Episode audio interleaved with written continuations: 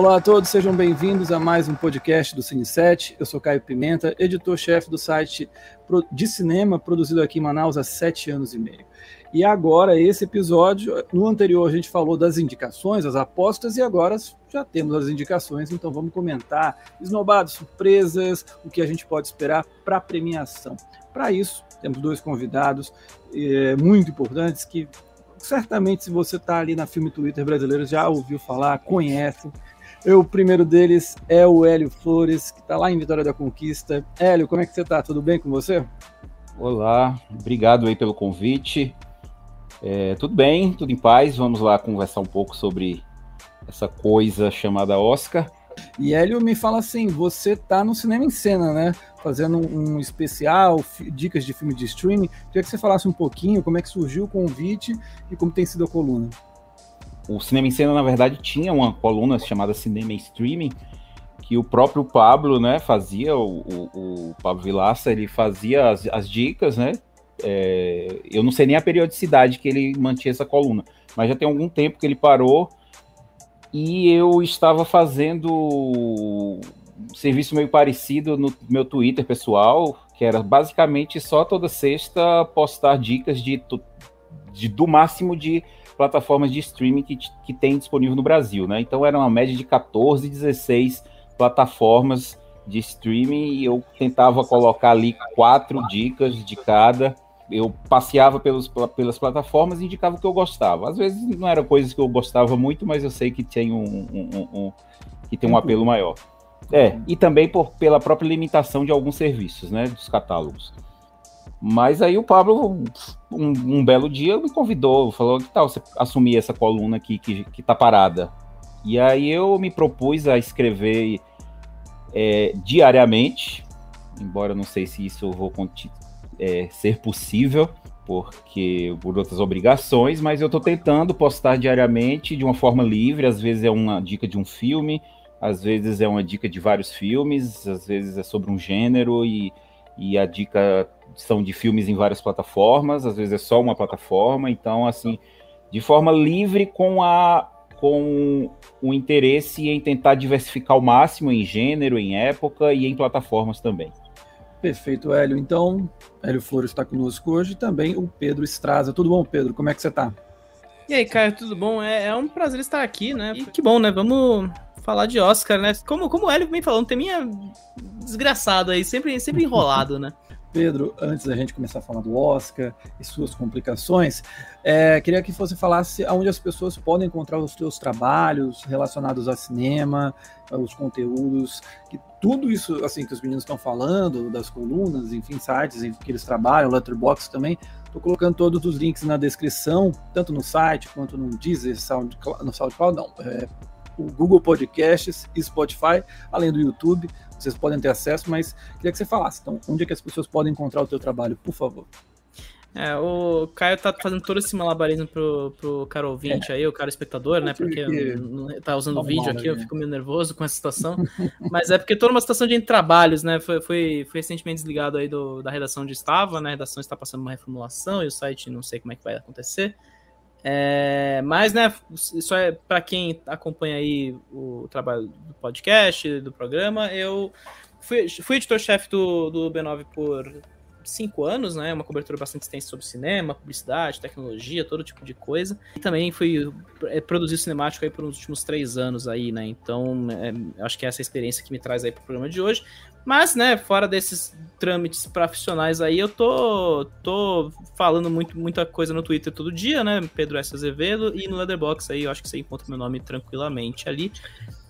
Que é onde eu tô no momento, né? Estamos aí tentando entender o que vai acontecer da vida, e aí no meio das coisas acontece uma premiação que todo ano acontece e deixa a galera em polvo rosa, né? Como eu gosto de brincar. Então, Acho que é basicamente isso que eu posso oferecer no momento. Desculpa aí, o caro ouvinte, mas prometo que nessa discussão eu posso contribuir bastante. Beleza, então, Pedro, tranquilo, como eu já eu lhe falei nos bastidores, daqui a pouco, até o Oscar, você já estará ganhando num outro emprego muito melhor, ganhando 10 mil, 15 mil reais, enfim. Vamos, vai dar tudo certo. Vamos então fazer o seguinte, vamos para, assim, como foi feito com, no, vídeo, no vídeo com Ronaldo Trancoso e também o Rafael Carvalho do Oxente Pipoca, é, a gente vai focar aqui nas categorias de maior destaque, essas mais populares, porque se a gente for falar de tudo, a gente só acaba na noite do Oscar. Então, vamos iniciar com o melhor filme que teve entre os indicados, foram 10 indicados, voltou a ser agora obrigatório é, 10 produções nessa categoria. Nós temos Belfast, Coda, Não Olhe Para Cima, Drive My Car, Duna, King Richard, Licorice Pizza, O Beco do Pesadelo, Ataque dos Cães, Amor Sublime Amor. É, Pedro, começando contigo, o que, que, você achou da lista? E tem aquele filme assim querido que você já viu e falou, puxa vida, queria tanto que ele fosse indicado e ficou de fora? Cara, é, é interessante, né? Porque a gente, né, nesses últimos dias, a gente. É, eu até tava brincando isso com, com os amigos, né? Como é engraçado que a gente vai chegando pressa nas indicações e a gente é tão calejado de ficar acompanhando o prêmio que uma hora a gente começa a falar, puta, vai ser o pior cenário possível. E aí, né, todo mundo só achando que ia dar apresentando os Ricardos, do Aaron Sork, né? Tá na, na, Amazon Prime e tudo. E de repente, né, lista chega e coloca o que é o meu filme favorito do ano passado, né? Que é o Drive My Car, né? Então foi uma, foi uma baita surpresa, assim. Então eu não tenho exatamente um filme que, putz, eu senti ausência, porque era o Drive My Car, né? E ele que de repente surpreendeu, pegou umas quatro indicações aí na lista e se tornou meio que um favoritinho pro pessoal aí, porque também é um filme que também chega meio. É, a gente teve o Parasita fazendo história dois anos atrás, a academia já indicou filmes internacionais na, na categoria e tal, mas assim, é, pelo menos é um filme que não, não chega com essa cara de, putz, é o filme internacional que vai quebrar todos os paradigmas da premiação. Ele chega como um filme que que representa uma escolha, uma força de um braço da academia, que é o braço internacional, né? Eu, talvez é, que enfim mostra uma, um certo poder nesse ano, assim, depois de anos de desenvolvimento é, e de investimento da academia em diversificar e expandir o, o, número de votantes aí para além dos Estados Unidos, né? Então é, eu, eu, eu, não tenho uma, uma, ausência porque eu tenho uma grande surpresa, né? E era uma é, entrando no lugar de gente como o Tic Tic Boom, né? Que era um filme que predominou de cabo a rabo aí nesses sindicatos, né? O Lima Manuel Miranda é esse nome muito querido pelo Hamilton, pelo embargo de Nova York.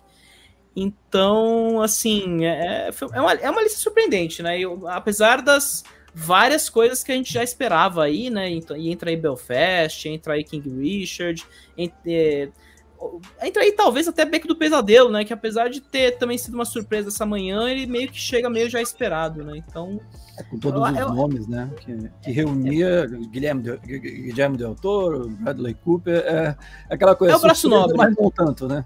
É o braço nobre de sempre, né? Tipo, temos que indicar o Del Toro uhum. porque a gente deu o Oscar há, há três anos atrás já, o Forma d'Água, enfim. É, é, ou é, Não Olhe para Cima pelo McKay, né? Que também se tornou um dos filmes mais populares da história da Netflix, né? Chega com esse peso, né? Enfim. É, é, legal ver um filme como um filme de um cara chamado Ryusuke Hamaguchi, que é um japonês novo, né? Uma nova geração do cinema japonês aí, dos festivais, que só agora tá começando a decolar, de repente emplacando uma indicações de direção em filme, né? Então é, é bem, bem maneiro isso. Agora, Pedro, você já estava falando é, sobre essa questão do Drive My Car. Deixa eu só te fazer uma pergunta. Você acha que esse caminho é, em melhor filme de uma produção internacional, de língua não inglesa, é um caminho inevitável mesmo? Você acha, acredita que a partir de agora sempre a gente vai ter pelo menos uma vez? Ou a gente pode ter aquele cenário do ano passado que acabou que não teve? Como é que você acha que é inevitável ou não? Depende muito, eu acho, das condições que a gente vai ter nos próximos anos, assim, tentando dar. Sei que tô dando uma sabonetada, mas é que eu acho que depende uhum. tanto de como a, o prêmio vai se evoluindo ao longo dos anos, né? Porque é bom lembrar que esse é o primeiro ano da nova regra do Oscar, que é obrigatoriamente 10 filmes indicados em melhor filme. Até Sim. então a gente, a gente teve isso em 2010, 2011 ou 2009, 2010, Foi. né? Foi os anos do Guerra ao Terror e do Discurso do Rei, acho que foi isso. do Rei, isso, os dois. Que eles eram obrigatoriamente 10 filmes, aí de, desde então era de 5 a 10 e, ou de 8 a 10, a regra ficava variando de tempos em tempos. Então a gente tem que ver como é que isso vai se modular. Mas assim, o legal do Drive My Car em melhor filme esse ano é que ele chega não sozinho, né? Todo ano, todos os últimos anos era sempre isso, era o Parasita, era o Druk, né? Era sempre um filme que rompia a barreira do filme internacional e aparecia na categoria. Esse ano nós temos três, que são é, o Drive My Car, a gente tem o A Pior Pessoa do Mundo, do Joaquim Trier, que é o representante da Noruega, né, que chegou em roteiro original, e nós temos o Madres Paralelas, que nem está em filme internacional, mas chega em atriz e trilha sonora, né, que foi uma novidade completamente, assim, porque é isso, o Moldova já tem um Oscar na, na estante, né, pelo Fale Com Ela lá, de 20 anos atrás, e de repente o filme tá, tá aí chegando, mesmo não tendo chegado na shortlist, né? Então é, é, é, interessante ver esse estabelecimento do, da força do braço internacional para além daquilo que ele aparentemente estava condensado a ser, né? Que era, vamos votar no filme internacional e ter um peso aqui ali em uma indicação diferente, né? E aí até entra a Kristen Stewart também, que a gente pode comentar daqui a pouco. Então, eu acho que vai depender muito de como a academia vai aceitar essa indicação agora e como isso vai ser processado nos próximos anos, né? Então, mas é legal ver que pela primeira é, é isso que eu falei, né? A primeira vez que a gente tem um filme internacional que chega assim essa pompa é, explosiva de não, ele, ele é o grande guerreiro solitário do, dos Balcãs uhum. que vai vir salvar a gente, sabe? Eu tenho meio essa sensação, assim. Ele vem com outros, outros amiguinhos ali para povoar a é, categoria. E eu tenho a sensação que só talvez tivesse um pouquinho mais de tempo, né, nesse período de indicações, o A Pior Pessoa do Mundo pudesse ali, assim, acho que talvez poderia ter brigado com o Beco do Pesadelo pela última vaga talvez porque conseguiu o roteiro, então quem sabe, né? A gente ou, ou talvez seja aqui uma grande utopia, ou dois. Não, mas é engraçado, né? Porque a gente pode pensar assim, a Renata Hensby poderia ter chegado melhor atriz, né? Porque ela é a grande atriz da, da pior pessoa. Só que assim, melhor atriz tava aquele bolo bizarro que a gente nunca viu, que era tipo 12 atrizes podendo Sim. chegar e ninguém sabia o que ia acontecer. Tanto que a Lady Gaga nem entrou em melhor atriz, né? Então, de novo, é, é, é, é, primeira vez em bom tempo que o Oscar inspira uma certa confiança, porque as, as, as reviravoltas foram positivas, não foram negativas, né, de certa forma. Mas enfim, vamos chegar lá na discussão, né? Acho que você tá, que já tá causando uma raiva nos monstrinhos, mas daqui a pouco a gente Eu adoro Lady Gaga, mas Casa Gucci não dá, cara, desculpa, não, não tinha como. Hélio, e você, assim, olhou esses 10 indicados, a lista te agradou, sentiu falta de alguém, ou tá que nem o Pedro, gostou porque Drive My Car você te surpreendeu? Cara, eu já tenho um tempo que eu acompanho o Oscar pensando no seguinte, só naquilo que uh, vai ser indicado e torcer pelo menos pior, né? Eu não, não penso, eu não costumo pensar em termos mais de quais são os que eu gostaria que estivessem lá, mas o, talvez os que eu gostaria que estivessem uh, dentro daquele universo muito é, reduzido que a gente, quem acompanha, é, normalmente quando chega o dia das indicações, já sabe mais ou menos o que, que tem ali, né? Dos 10 filmes, você. Este ano foi um pouco atípico, acho que teve é, mais uh, títulos que pudessem estar chegando ali no final. Mas normalmente a gente sabe entre entre oito, nove indicados, quando é, como era nos últimos anos, a gente tem uma certeza entre 10 ou 11. Ah, talvez saia um e entre outro, mas basicamente a gente já sabe, né? Então eu acho que quando chega o dia das indicações, eu já nem fico mais ou animado, ou surpreso e tal. Assim, né? Não na expectativa. Se o Drive My Car, que eu também gosto pra caramba, eu prefiro outro filme do, do Amaguchi do ano, né? O Roda do Destino. Roda do Destino. Mas Uh, se ele não tivesse entrado, eu não, não ficaria, ah, ok, tá bom. Pelo menos não foi o Tic Tic Boom que eu não vi, nem quero ver, né? então. Não vi, não gostei. É, Já basta é, meu fecha, gente... é isso, Hélio. É porque assim, a gente tem que. Não dá para ver tudo, né, cara? Então tem que ter seus preconceitos mesmo. Eu posso. Ah, você ah, você ia gostar e tal, ou então você não pode falar mal se não viu. Não, mas eu primeiro que eu não quero falar mal. E segundo que eu não tenho essa curiosidade de saber se eu ia gostar ou não, porque eu tenho tantos outros filmes que eu gostaria de ver, então é, com o tempo a gente acaba sendo mais criterioso. Né? Mas assim, então... quando você decide entrar nesse, tipo, você coloca um filme nessa prateleira é porque você viu o trailer e não gostou, ou é porque você fala assim, pô, essa turma aqui não dá? Cara, é, então, cinéfilo tem essa coisa de, de ter preconceitos baseados em quê? Em, em, em determinado gênero ou determinados autores, né? Uh, existe também a própria recepção dos amigos que viram antes, às vezes desempolga mesmo. É, tem diretores que você já entrou em contato, falou não, aqui não dá não, não tá bom, já vi um, já vi dois, já vi cinco e eu acho que chega, já devia mas ter O Manuel Miranda estava estreando na direção. É, então, mas eu não Aí é, a, a, gente tem aquela coisa subjetiva de olhar para a cara assim, e acontece às vezes, inclusive, de, de ter visto filmes que eu falei, ah, não vou ver. Aí, dois anos depois, eu passou pela minha memória esse filme, passou disponível, sei lá, e eu falei, vou, vou ver, deixa eu ver isso aqui agora. Agora deu vontade, sabe? Então, às vezes a gente não sabe. De repente eu vejo esse tic-tic-boom em algum momento aí da vida, né? O King Richard eu também não vi, mas esse não, é porque entra num. Não, é, né? é porque esse já entra num, num, estilo de filme que o Will Smith fez que eu não vejo desde o A Procura da Felicidade, que eu não vi. O... eu não vejo esses filmes Olha, do. A Procura da Felicidade é melhor do que o King Richard, então. É, então, eu, não, eu, não, eu não sei, eu não. Sabe, tem filmes que eu realmente não arrisco poderia me surpreender com certeza, eu não, não nego essa possibilidade, mas também tem, como eu disse, tem muita coisa para assistir, a gente tem que ser criterioso, porque o tempo também é curto, né? De vida e de e diário.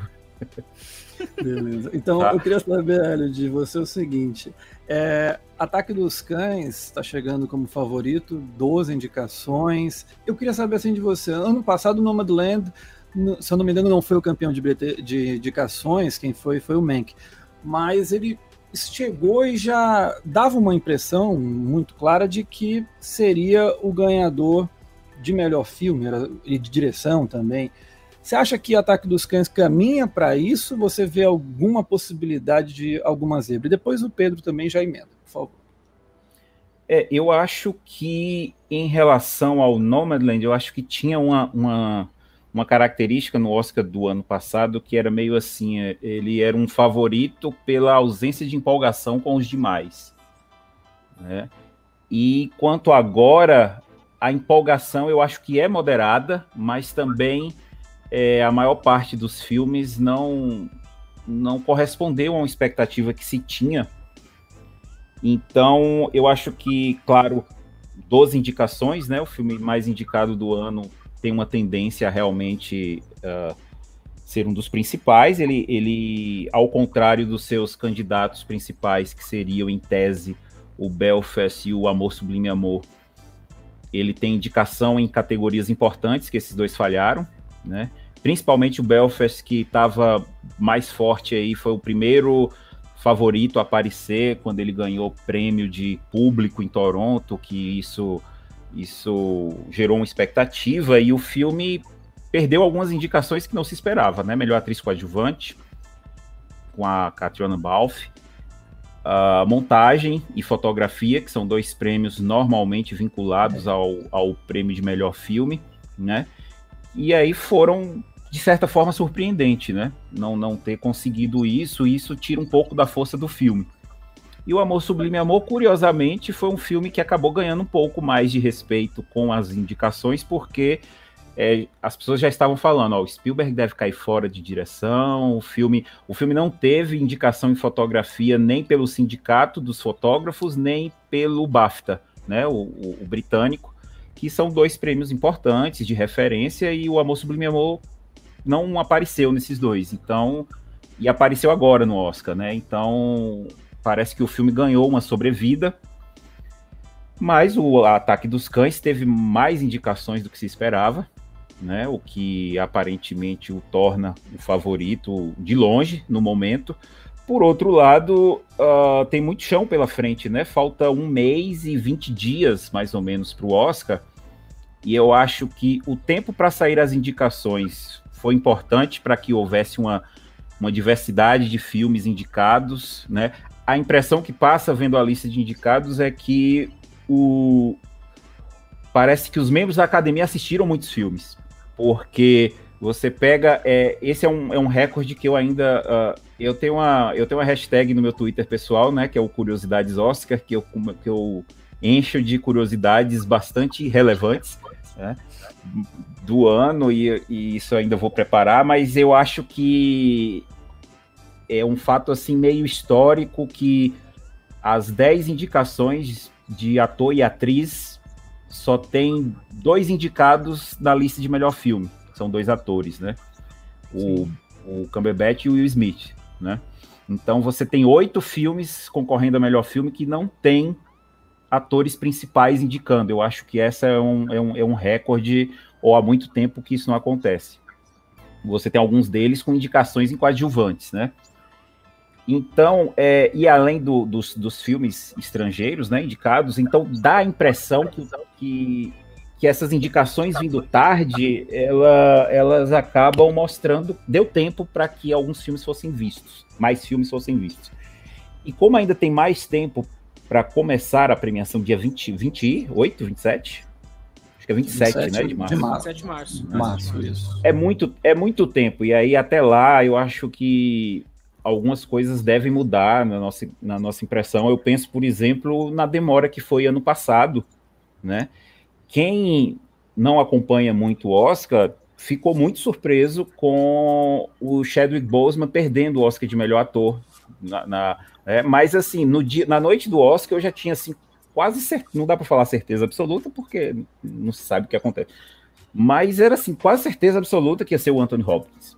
E isso é de acompanhar os comentários e tal, e, e aquela impressão de que meu pai foi um filme que ganhou muito é, o voto do, do, das pessoas ao longo do, dos meses, né? Porque o, o Chadwick. Né?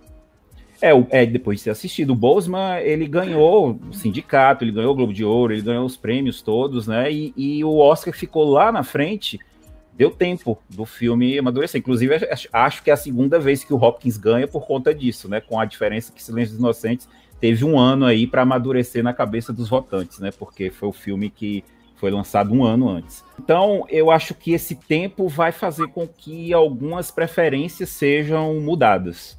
Né? Atualmente dá para falar em quase todas as categorias que tem um favorito, mas eu acho que mesmo nessas algo vai mudar até lá, porque os filmes vão ser vistos e vai gerar polêmicas e, e o pessoal vai bater em, em, certos atores. Eu acho que certas histórias serão muito valorizadas. Eu acho que o Denzel Washington vai, vai, vai alavancar no sentido de o número de indicações que ele tem, né, de atuação. Ele chega a oito indicações só em atuação, né? Não é pouca coisa e, e é, pode chegar ao seu terceiro Oscar, eu acredito que vai depender aí de como as coisas vão amadurecer nesse mês e meio.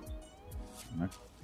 Bem, eu, só ia dizer naquela hora que você estava falando do, do Hopkins, né, que chegou já com pinta de que ia ganhar. O único, acho que não percebeu isso foi o Soderbergh, que colocou para o final da cerimônia melhor ator e gerou aquele anticlímax maravilhoso. É, né? Aquele desastre maravilhoso.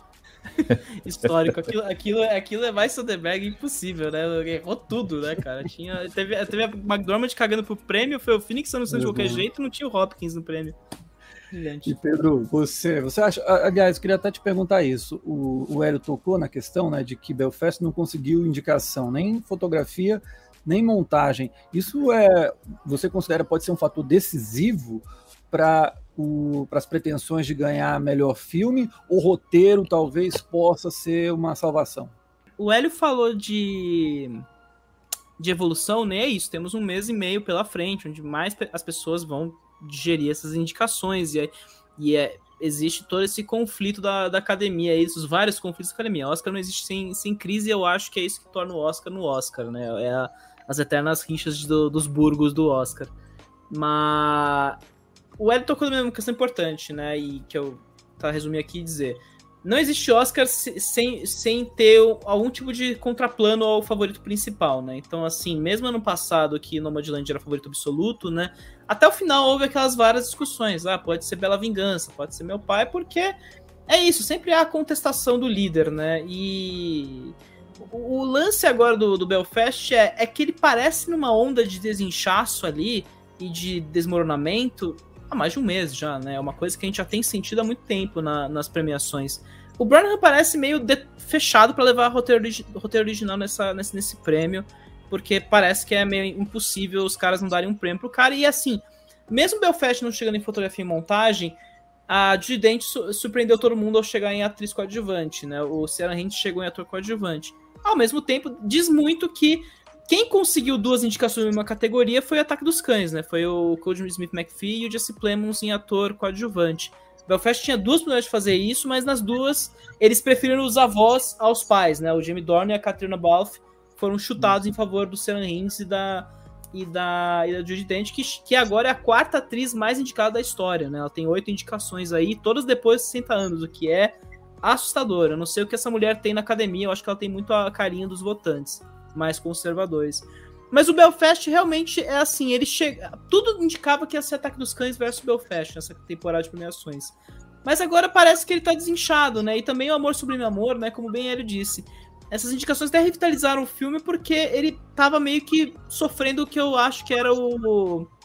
É, esse desmantelamento das candidaturas do Spielberg, né?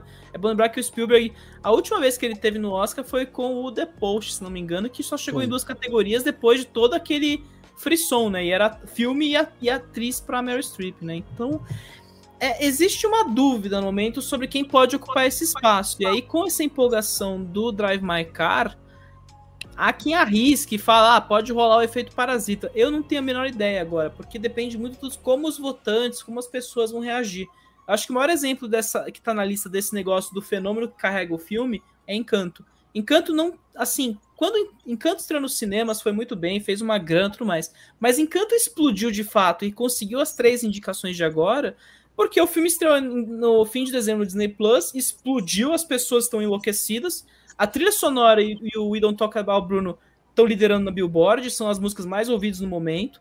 Então, assim, faz todo sentido o Encanto ter chegado na trilha sonora porque é, é o álbum mais ouvido do momento. Encanto ter chegado em canção, mesmo com uma canção que ninguém dá bolas, né? Que é o Dois Orguitas, que é a última música do filme lá, diz muito sobre, cara, a gente queria colocar Encanto canção original de qualquer jeito. Como o We Don't Talk About Bruno foi não ganhou o impulso da Disney ali, eles foram com quem não tem cão caça com lebre, né? Aparentemente foi, foi essa a determinação da academia. E a gente já viu várias vezes isso acontecer. Ano passado, a gente, inclusive, teve a, o Lakeith Stanfield chegando em ator coadjuvante junto com o Daniel Kaluuya e aparentemente mostrando que o Jesse Plemons era o grande ator de Judas Messias Negro. Não faz o menor é. sentido na categoria, né? Mas enfim, é, eu, eu concordo muito com o Hélio. Eu acho que é interessante saber agora como é que esses filmes vão evoluir, porque a gente tá num ano em que tem vários filmes que, putz, é, ainda mais um ano que tem vários fracassos de bilheteria, né? O Tic Tic Boom não entrou, eu acho, porque não, não fez nem audiência na Netflix, sabe? Eu acho que foi muito empurrado ali pela Netflix, e como a Netflix já tinha dois filmes, se colocar três era meio absurdo. Mas assim, dos dez indicados, só dois são fenômenos, que são No Olho para Cima e o Duna. O resto, Belfast não fez dinheiro, é, Drive My Car tem exibições, tem, é uma exibição limitada, King Richard foi um fracasso de bilheteria, o Beco do Pesadelo foi um fracasso, estreou junto com Homem-Aranha Sem Volta para Casa, em, em, distribuição ampla nos Estados Unidos, tomou um cacete, uhum. né, como a gente já esperava.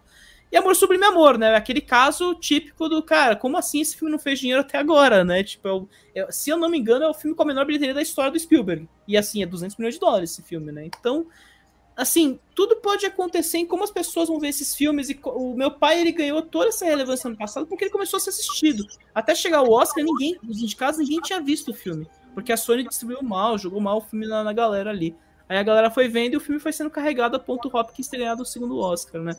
Então, assim, é, é, o famoso ver para crer, né? Existe o momento das indicações e existe o momento dos premiados. E aí coloca tudo isso no caldeirão que tá a academia no momento, em que a gente vê o braço internacional expandindo as asinhas para todo o resto da lista. Fica uma curiosidade de ver como é que as coisas vão se desenrolar nessas próximas semanas agora. Perfeito. Então, mas a, nesse momento vocês dois ficariam, se tivesse que apostar, ataque dos cães para ganhar. Sem dúvida. É, a Campion é a primeira mulher na história a ser indicada duas vezes ao Oscar de direção, né? Tem toda essa importância. A Ari Wegner, né, vale dizer, ela tem a chance mais sólida de se tornar a primeira mulher a ganhar o Oscar de fotografia. Que Isso. nunca aconteceu, né? A, gente, a, a, diretora do, a diretora do Moldball foi a primeira uns três anos atrás, né? então, e é isso. Foi indicado em 12 categorias. Cumberbatch tá aí brigando também por em ator. É, é, é, muita coisa indica que a Campbell vai ter a negócio. Só que eu gosto de lembrar. Roma perdeu o Oscar de melhor filme para Green Book, né? Então, assim, eu não sei até que ponto a academia tá disposta a não dar o Oscar para Netflix, né? O que é uma coisa ainda, é, né? Tem. Mas será que já depois com pandemia e todo esse cenário não, não mudou o jogo? A, a Disney ganhou o primeiro Oscar depois da Miramax, é o primeiro Oscar deles com o Nomadland uhum. também, né? Tá. É momento de transformação, né? Tudo pode acontecer Sim. no momento. Bem, já que você tocou em direção, então vamos falar de direção. Tem Jane Campion, o Kenneth Branagh, o Thomas Anderson, Spielberg e o Hamaguchi. Hélio, você já conseguiu ver todos os trabalhos? Se sim, minha pergunta é: Jane Campion, é o momento, tudo indica ser a grande favorita, disparada, grande chance de vencer. Mas você acha que ela fez o melhor trabalho de todos eles? ou não, você preferiu outro? Hamaguchi seria o seu favorito? Eu acho que o do Pedro é. É, é assim, eu, eu. Infelizmente o Licorice Pizza não, não, não saiu é, ainda, né? Esse ainda não saiu. E o Amor Sublime Amor, infelizmente, só chegou aqui na minha cidade no cinema dublado, então eu não pude ver o filme. Como é que você vai ver um musical do Spielberg dublado, cara? Eu não consigo. Processar. Disseram que as, as agendas estavam bem zoadas, né? Mas assim. E aqui, e aqui em Manaus, o filme estava em cartaz. E aí eu ia assistir, só que aí estreou o quê? Homem-Aranha. Aí as duas sessões é. que tinha do filme, eles tiraram para botar mais sessão do Homem-Aranha, que já estava naquele, no complexo lá, já tinha 80 sessões. Eles botaram para botar mais duas, então ficou com 82. E quem, quem não assistiu, se ferrou. É, o, o, aqui, aqui chegou dublado, mas também só durou uma semana, justamente por conta do Homem-Aranha. Homem mas. Uh, ah, então não vi, né? Então eu só, só pude ver o trabalho de três deles, né? O, o, o Belfast eu não gosto de nada, né? É difícil então, não gostar desse filme. Mas, mas, mas gosto muito do Ataque dos Cães, gosto muito, muito mais do, do Acho que gosto mais do Drive My Car, não diria muito mais, mas assim, o Amaguchi tem a, a vantagem de ter feito dois filmes incríveis num ano só, né?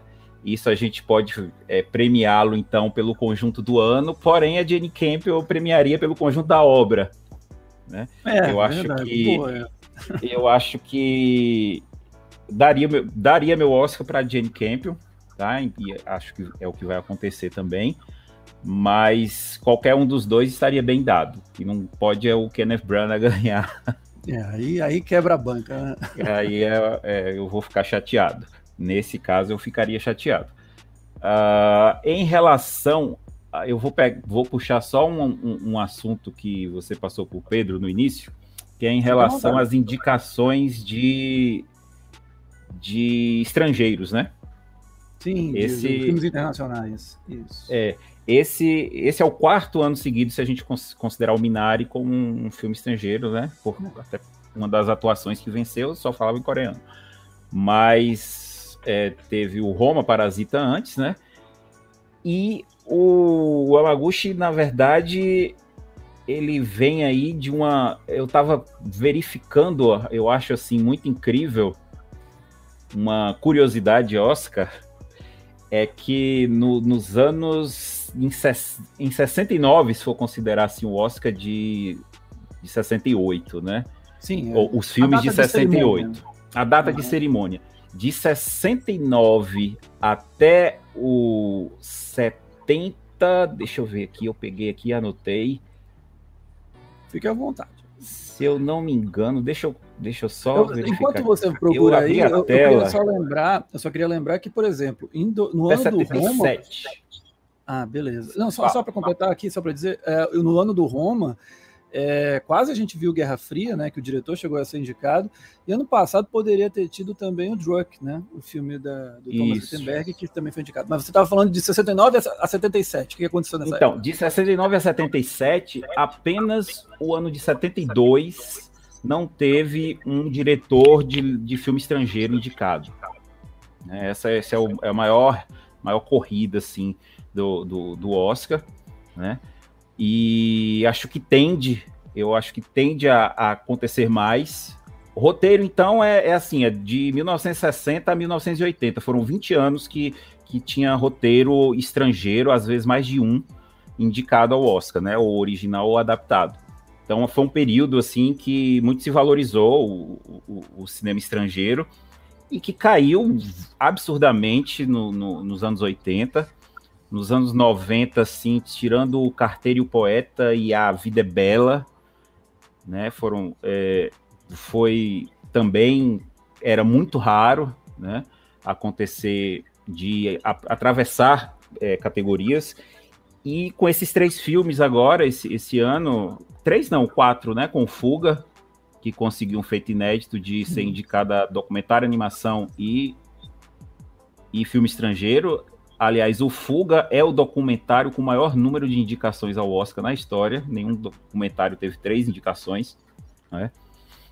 E é, eu acho que a tendência é aumentar justamente por conta dessa internacionalização do, do Oscar, né? De abrir para convidar mais pessoas de fora.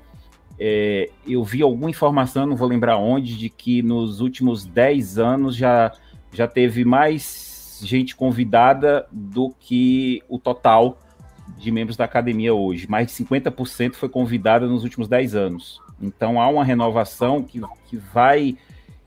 A, a própria, a própria internacionalização da, da, da distribuição e da, da produção dos filmes, né? Porque você tem um, um filme como que não chegou lá, mas O A Mão de Deus, por exemplo, é, em um outro ano poderia ter chegado justamente por ser filme da Netflix, é fácil de chegar em todos os lugares, né? As plataformas de streaming estão investindo cada vez mais em, em, em produtos que sejam de outros países, isso, isso ajuda o acesso, né? E além disso, eu acho que até a própria, a própria o serviço de streaming para os membros da academia faz com que o cara que vota lá na Tailândia, o Apichapong, o Irazitaku, que, que é, foi convidado pela academia, possa assistir todos estes filmes lá no, no, na tela dele e votar tranquilamente no do que ele considera o melhor. Então eu acho que que é eu acho que vai continuar sim a tendência de mais filmes estrangeiros serem indicados. Ainda mais que com 10 agora no, novamente, né? A gente sabe que mudou isso para que pudesse ter uma diversidade de filmes. Então, eu acho que até fez o papel bem esse ano, tanto com Drive Macar quanto o Beco do Pesadelo, porque foi um filme que perdeu e, e, e muito, né, na recepção, como o Pedro falou, em, em termos de bilheteria também mas é um filme atípico também para melhor filme, né? Porque é um filme que não foi indicado nem direção, nem roteiro e nem atuações, né? Assim, recente que eu lembro vai ter o Selma, né? Que foi por uma questão até é que se eu não me engano foi filme e canção só, né? Que eu acho que teve uma importância. Hum. É, do ano política, do Oscar So White, né? né? Foi isso, né? Oi? Foi o famigerado ano do Oscar So White, né? Isso, isso. E teve um outro filme recente também que teve indicações só técnicas, mas aí foram muitas indicações. Qual foi, meu Deus? Enfim. Bem, enfim, Tinha pensado dos Anéis, mas aí é 20 anos ele... para trás, né? Não, mas, mas Senhor dos Anéis teve roteiro, né? E direção. Eu tô falando assim, sem direção, sem roteiro e sem atuação. São as três principais categorias, né? Que uhum. é, são vinculadas ao melhor filme e o Beco do Pesadelo conseguiu isso, que me parece ter sido muito pela, pelos membros das alas técnicas, né? Eu acho que. E, e passa também, reforça aquela impressão que eu disse de que os. Parece que muito mais filmes foram vistos, né? Beleza. Tá. É, Pedro, minha pergunta para você é: e o que, que aconteceu com o Denis Villeneuve? Tava todo mundo falando, tava certo, o perigo era o Spielberg cair fora. Aí chega lá, Denis Villeneuve de Duna, filme que teve 10 indicações, ele poderia ter sido a 11 tá ali grudadinho com Ataque dos Cães, não aconteceu. O que, que você acha? O que, que, que, que motivou essa esnobada? Essa esnobada foi interessante mesmo, né? Porque a gente pode atribuir vários culpados ali na, na categoria, né? Eu acho que a, a, gente, né, comparando com o DJ, ele foi a única ausência, né? Entrou o Hamaguchi no lugar. Só que ao mesmo tempo é isso é a narrativa, né? A questão, na Oscar sempre tem uma questão de narrativa. O Hamaguchi meio que acumulou, acumulou várias indicações, né? Ele, ele é o único, ele ao lado da, da co-diretora ali, porque ela tem, o filme tem um, um co-diretor, né? É, ele é um dos únicos indicados pelo filme, né? Tanto que você vê que é, filme, direção e, e, roteiro, tudo vai para ele, se ele ganhar, né? E filme, filme internacional também. É, então, assim, talvez não seja culpa do Hamaguchi de fato, né? Agora, é, o que me surpreende é o Branagh ter continuado, porque o Branagh não chegou no BAFTA em direção. Que Já deu para perceber, quem tá ouvindo, que Belfast aqui não tem chance, não tem ver. É. É que Belfast é muito. Assim, primeiro, Belfast é o candidato inglês do ano, que eu gosto de zoar todo ano, que assim, se a gente tem essa síndrome de vira-lata de vez em quando com, com o americano, né? Alguma, algumas, algumas pessoas têm isso. O americano tem um pouco de síndrome de vira-lata com o inglês, né? E aí no Oscar você vê bastante essa coisa. Sempre tem o candidato inglês. Todo ano tem um filme inglês ali pra enobrecer, toda aquela categoria de filme, blá blá. É, e aí o Brennan é meio que, puta, é o filme irlandês esse ano, né? Porque o filme vem da Irlanda, Belfast, toda aquela parada do, da infância do diretor, só que é meio um tipo de filme que chega meio atrasado em todas as questões, é um filme de nostalgia muito, muito, muito calibrado, assim, super frio nessas questões, né? Então, é meio. É um, é um filme constrangedor, assim, eu, eu não, não, não, não escondo meu, meu desgosto, assim, de certa forma. Mas, enfim, né? É, é, curioso que ele, ele se manteve, ou seja, de alguma forma, algum, algum, uma boa porção dos votantes gosta de Belfast o suficiente para manter o Brian ali na direção. É, aí temos os outros três. A Campion é unânime, eu acho que não tem. Eu acho que ela não vai levar a direção, sair, é né? favorita. Ela já chega com todo esse cargo. Então fica o, o Paul Thomas Anderson e o Spielberg. O Paul Thomas Anderson é um, é um diretor muito querido pela academia, né? Apesar do, de alguns anos meio é, confuso e tudo mais. Trama Fantasma, de alguns anos atrás, surpreendeu todo mundo chegar em melhor filme e arrancou um monte de indicação, ganhou figurino, todas as paradas. E o Licorice Pizza tem essa, essa questão. E Amor Sublime Amor, é... a gente hoje teve a, a notícia do recorde, né? O Spielberg é o primeiro diretor na história a ser indicado ao prêmio de direção em seis décadas diferentes, né? Então, o, o Amor Sublime ganhou muita atração em vários departamentos ali, mesmo depois de ter ficado para trás em vários segmentos da, dos prêmios dos sindicatos, né? E é bom lembrar que o Kaminsky não chegou em fotografia, dizem que talvez porque ele tem uma rixa com o sindicato, toda essa botaria em torno. Mas o filme também não chegou em, acho que em som, teve um monte de questões envolvendo esses pequenos problemas, né? E mas é um filme que foi muito amado, né? E até agora tem muita gente que tá, assim, os admiradores, as pessoas que viram lá dentro, né? Não apenas não entendem como o filme não foi um sucesso de bilheteria, como admiram demais o trabalho do Spielberg no filme, que é muito braçal ali, né? Claramente, né? O Villeneuve tava ali muito pela paixão do projeto. E para piorar, o Villeneuve ainda vai ter uma parte 2, né? O, o, Duna parte 2 aconteceu. Então é, dá para imaginar que o, o Duna acabou ficando de fora dessa lista por falta de opção, falta de lugar porque tinha prioridades maiores, e aí, ah, vamos indicar o Duna mais pra frente ali, porque vai ter o Villeneuve de novo, a gente pode colocar. Mesmo que, né, a gente compara a Duna agora ao Senhor dos Anéis, nesse momento, né, em termos de Oscar. Senhor dos Anéis se manteve ali mais ou menos, só no segundo capítulo que foi menos. Por quê? Ah, vai vir o terceiro filme, não precisa se preocupar agora em indicar, então a gente não vai indicar para tudo o filme, né? Mas aí eu posso fazer uma pergunta estando também pro Hélio, vocês gostaram de Duna, assim, porque essa expectativa por ser o Senhor dos Anéis, assim, pô, o Senhor dos Anéis, quando acabou a Sociedade do Anel, todo mundo queria ver o. o é, não. Torres, é, assim, eu falo teoricamente, porque, assim, comparar Senhor dos Anéis com o Duna, eu acho que a gente vai ter uma lavada aqui. Mas o Hélio gosta um pouco mais que eu, pelo menos, assim. Eu, é. eu fico um pouco meio. Pra trás, ah, eu assim. gosto do filme, assim, acho que fluiu bem, não, não, não, nada, nada muito extraordinário, mas também nada que me irritou, não. Sabe? Sim. Foi de boa é, acho a quebra ali meio complicada mesmo, né? Como, como filme, porque é, achei engraçado até que eu tuitei esses dias que o, o Raven Bardem falou alguma coisa de, de, um fetiche aí que tinha com o ET do, do Spielberg. Tinha uma manchete, acho que é da IndieWire, não sei, e aí falar assim, Astro de Duna. Como assim Astro de Duna, o Raven Bardem? Né? Nem ele lembrava. Ah, né? e a, é, enfim, eu acho que ele. Eu acho ok o filme, gosto, não, nada contra. É, e acho que. Verei de novo, inclusive, para quando sair o segundo, porque eu tenho certeza que eu vou esquecer de absolutamente tudo. Tem, tem o fator Christopher Nolan, da época do Inception, que levou muito tempo para não indicarem, para indicarem ele, né? E ele não foi indicado na época do Inception tem esse fator de que pesa contra um, contra um filme de, de ação. Eu acho que tem o, a, o fator da quebra, como a comparação com o Senhor dos Anéis talvez seja até com as duas torres, né? Que não, que não teve as indicações aguardadas, muitas indicações, justamente porque era um. Ainda estava para ver o, a conclusão dessa história, né? O Duna eu nem sei se, se termina no segundo ou se vai ter um terceiro. Não sei nem se isso é confirmado, né? Porque se ele quiser, ele pode estender mais aí. Tem um segundo filme. Eu acho que tem um segundo filme, mas depois ele vai expandir por, pra, por séries, né? Algo do tipo. Mas eu sei que eu acho que aquela história lá termina no segundo filme. É, eu acho que esse é um fator. E também o próprio fato de que talvez o, o, o braço da, da academia que, de votantes de direção seja o mais diversificado mesmo de de pessoas de fora, internacionais, né? Eu acredito que já haja aí um interesse até maior pelo Spielberg do que pelo Villeneuve. Né? Se fosse para votar, eu acredito que a, dependesse dele, de, desse, desses internacionais, eu acredito que até o Del Toro teria.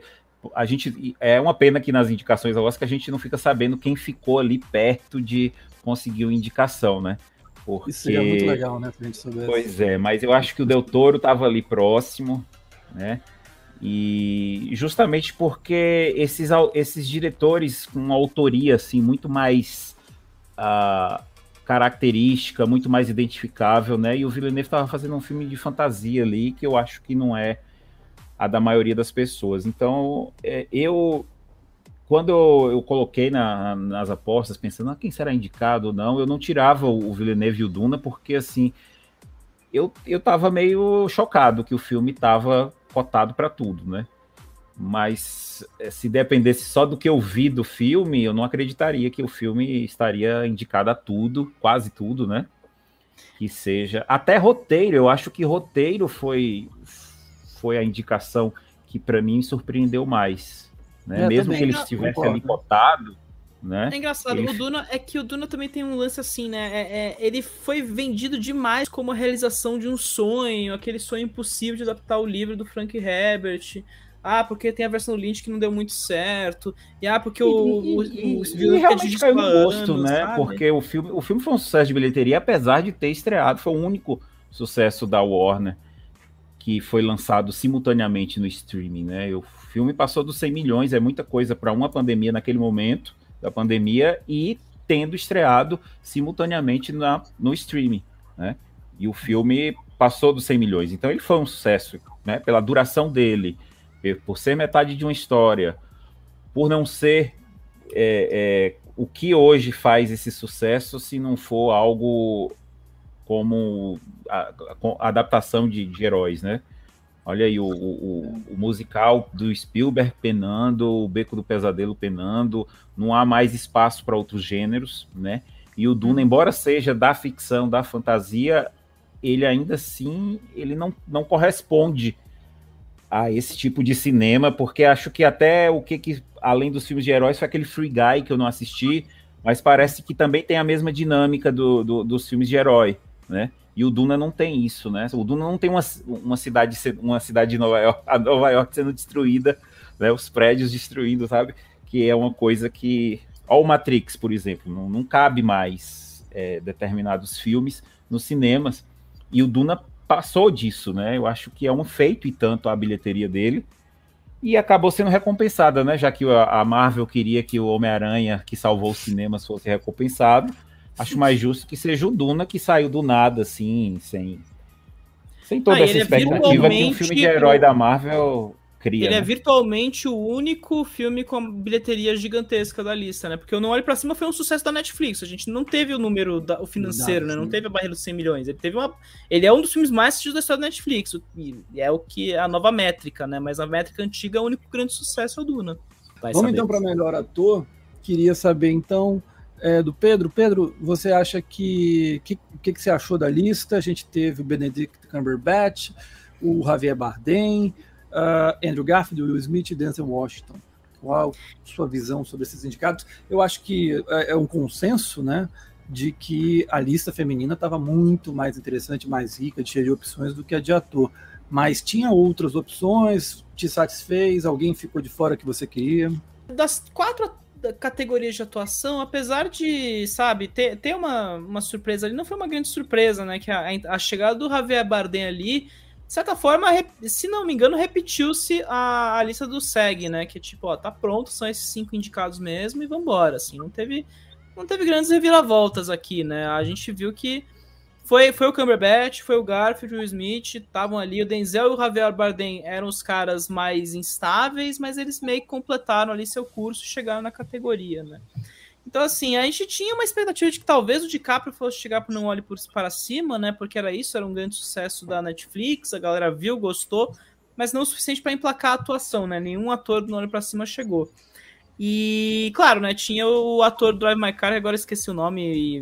Desculpa, a gente tá gravando isso aqui umas nove e meia da noite, a informação vai pro céu. Mas... É o Hidetoshi Nishijima. Hidetoshi Nishijima, né? Que... Nishijima.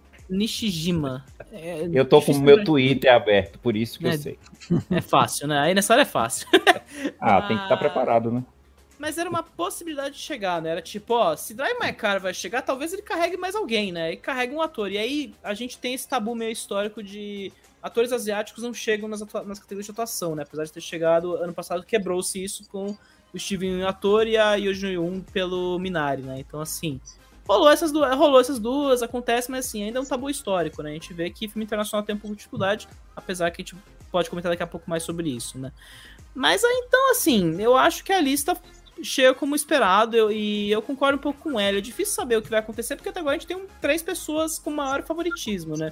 Cumberbatch pelo, pelo Ataque dos Cães, porque é o filme favorito, é uma atuação diferente do cara, né? O Andrew Garfield pelo Tic Tic Boom, que mesmo o filme sendo divisivo é um cara que meio que virou uma unanimidade. E ainda vem na esteira de, do maior sucesso dos últimos tempos da, da, da pandemia nos Estados Unidos, né? Que é Homem-Aranha. E entreguei um spoiler aí, peço me desculpa, mas se Relaxa, você não, não soube até agora. Fez, a gente já fez um aqui, podcast com spoiler, não tem problema, vai lá. É, e também não falei qual filme, né? Então tudo bem, vamos, vamos, vamos embora. É, e o Will Smith, né? Que, é, que já é aquela narrativa velha, malfadada e cansativa do chegou a hora de premiar o cara. E King Richard é aquele filme que joga pra plateia, todo mundo fica animado. Filme de esporte, da temporada, né? É o feel good da temporada, apesar da, da, adaptação e da premissa de acompanhar o pai da Venus da Cillian Williams, que é uma, uma figura é, polêmica por si só, né?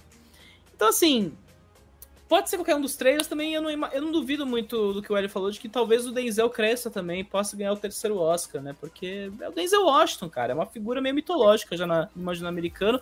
E ainda, né, teve gente já teorizando que talvez é, o Denzel chega também muito pelo, no embalo ali da morte do Poitier, né? Que é. Uhum, pega um pouco é do Poitier e o, o, Denzel ganhou no ano que o Poitier ganhou o Oscar honorário dele, né? Ele já tinha ganhado o Oscar pelo Lilies of the Field. E aí tem toda essa ligação, enfim, né? Aqueles papos fumaça que a gente, a gente sente um pouco de preconceito na fala, né? Mas tudo bem, vamos deixar isso quieto. Então, assim, é, é a categoria com menos surpresas, e mas é ao mesmo tempo a categoria mais interessante também em termos de quem pode ganhar, né? Então, é outra categoria que vamos ver evoluir com o tempo, e é isso que o Hélio falou não, só dois atores estão em melhor filme, né? Então pouca coisa vai influenciar daí. Pode ser que pode ir para qualquer lado, literalmente. Eu só não acho que é o Javier Bardem, porque já comecei a ver as, as críticas de que o filme é, é de novo essa coisa do estereótipo latino, né? Um, um ator uhum. europeu fazendo um papel de personagem latino. E aí fica aquela, aquele mal-estar em torno. E Apresentando os Ricardos é um filme muito ruim também, né? Então ajuda um pouco nesse departamento aí a, a rejeição. Mas é, é foi foi, ade foi adequado, eu acho que foi bastante esperado. Da lista, eu acho que foi a, a categoria mais. Tá bom, é isso aí mesmo, não ia ter muita novidade. Né? E Hélio, para você, assim, você falou já do Denzel, do, Denzel, do Denzel Washington, e aí eu queria saber de você dessas narrativas que o Pedro coloca, do Andrew Garfield, do Will Smith, Benedict Cumberbatch. Vamos tirar aqui para a gente não ter raiva o, o Javier Bardem. É, queria saber de você qual é a que tem mais, assim, você acha que a narrativa que pega mais, aquela que vai conquistar o cara que vai votar lá no Oscar, que você fala, eu acho que isso aqui, hum, eu acho que vai acabar levando. Você falou do Denzel, mas eu queria dos outros três, por favor. É, o, o caso do Benedict é, é, Eu acho que se não tivesse o, o rapaz lá que ganhou fazendo Teoria de Tudo, ele teria sido o vencedor daquele ano, né? Eu acho que teve um período na, daquela premiação ali quando começaram a dar os prêmios, que, que ele, o, ele poderia ser um, um, um, vencedor, né? Aí a, a coisa foi destacando é, o Teoria de Tudo lá. Eu esqueço o nome dele sempre, você falou aí, eu já esqueci. Ed, Ed Redmayne. Ed Redmayne. Então, então eu acho que é, não afeta de maneira alguma, não, eu, eu não acredito que haja alguma antipatia por ele. Eu acho que o fato de de ser britânico ajuda, né? E é um cowboy britânico, já é um desafio maior, né? para o cara. Mas, e no filme mais indicado, com probabilidade de ganhar uma boa parte do, do, dos, dos prêmios, né? Então ele tem essa vantagem, acho que não fere, né? As chances dele. E o Smith, eu acho que pecou na, na, na corrida aí até, até chegar ao Oscar, de não ter vencido, né? Prêmios importantes, né?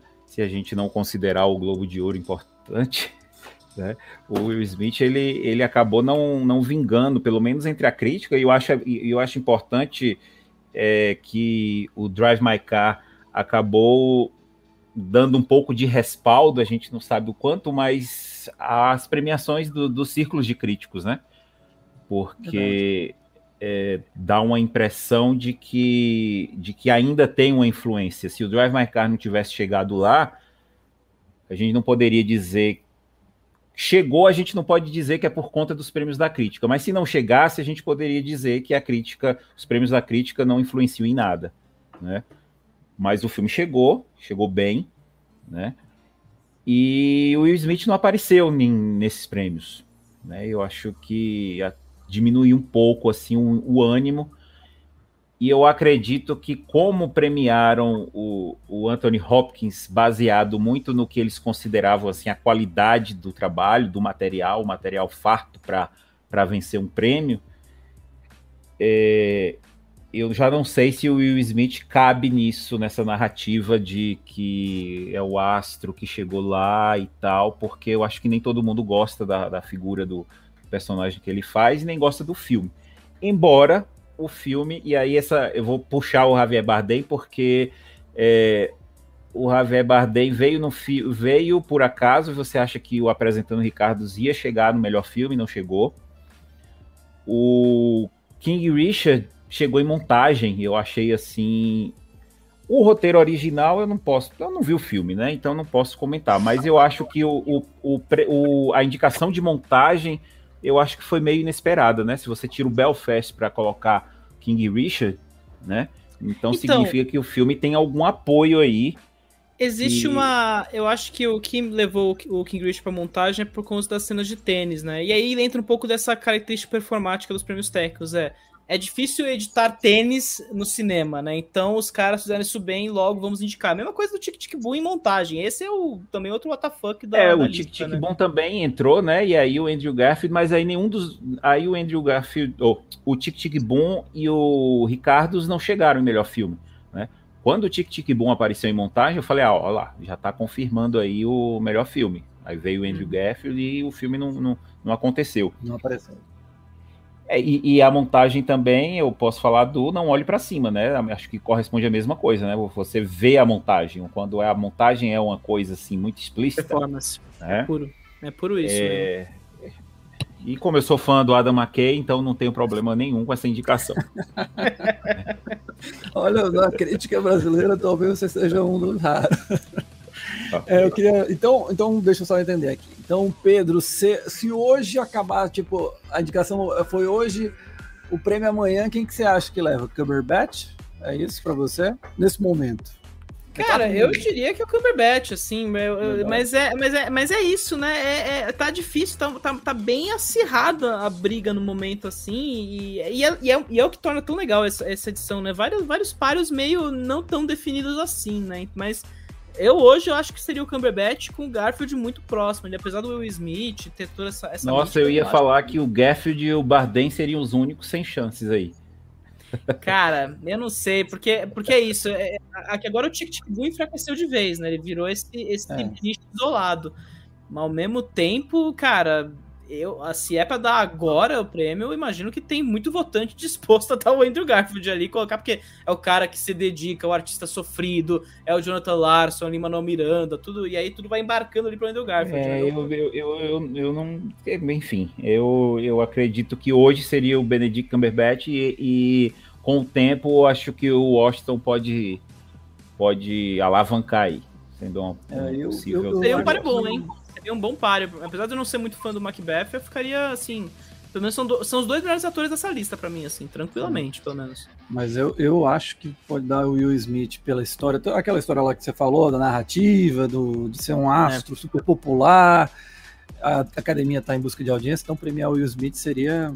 E, e, assim, eu, eu, acho que eu acho que uma outra narrativa que cola ali no, no Denzel Washington não é só o fato de que tá ali o, o homem negro mais indicado, oito e três, três Oscars de atuação seria uma coisa para poucos também, mas é, estamos falando de um ator negro interpre interpretando um personagem shakespeariano que não é negro, né? É, isso, essa é uma narrativa que pode colar também, né? São poucos, acho que o Laurence Olivier que venceu interpretando Shakespeare, mas algum ou outro aí, aí é, cabe pesquisa depois.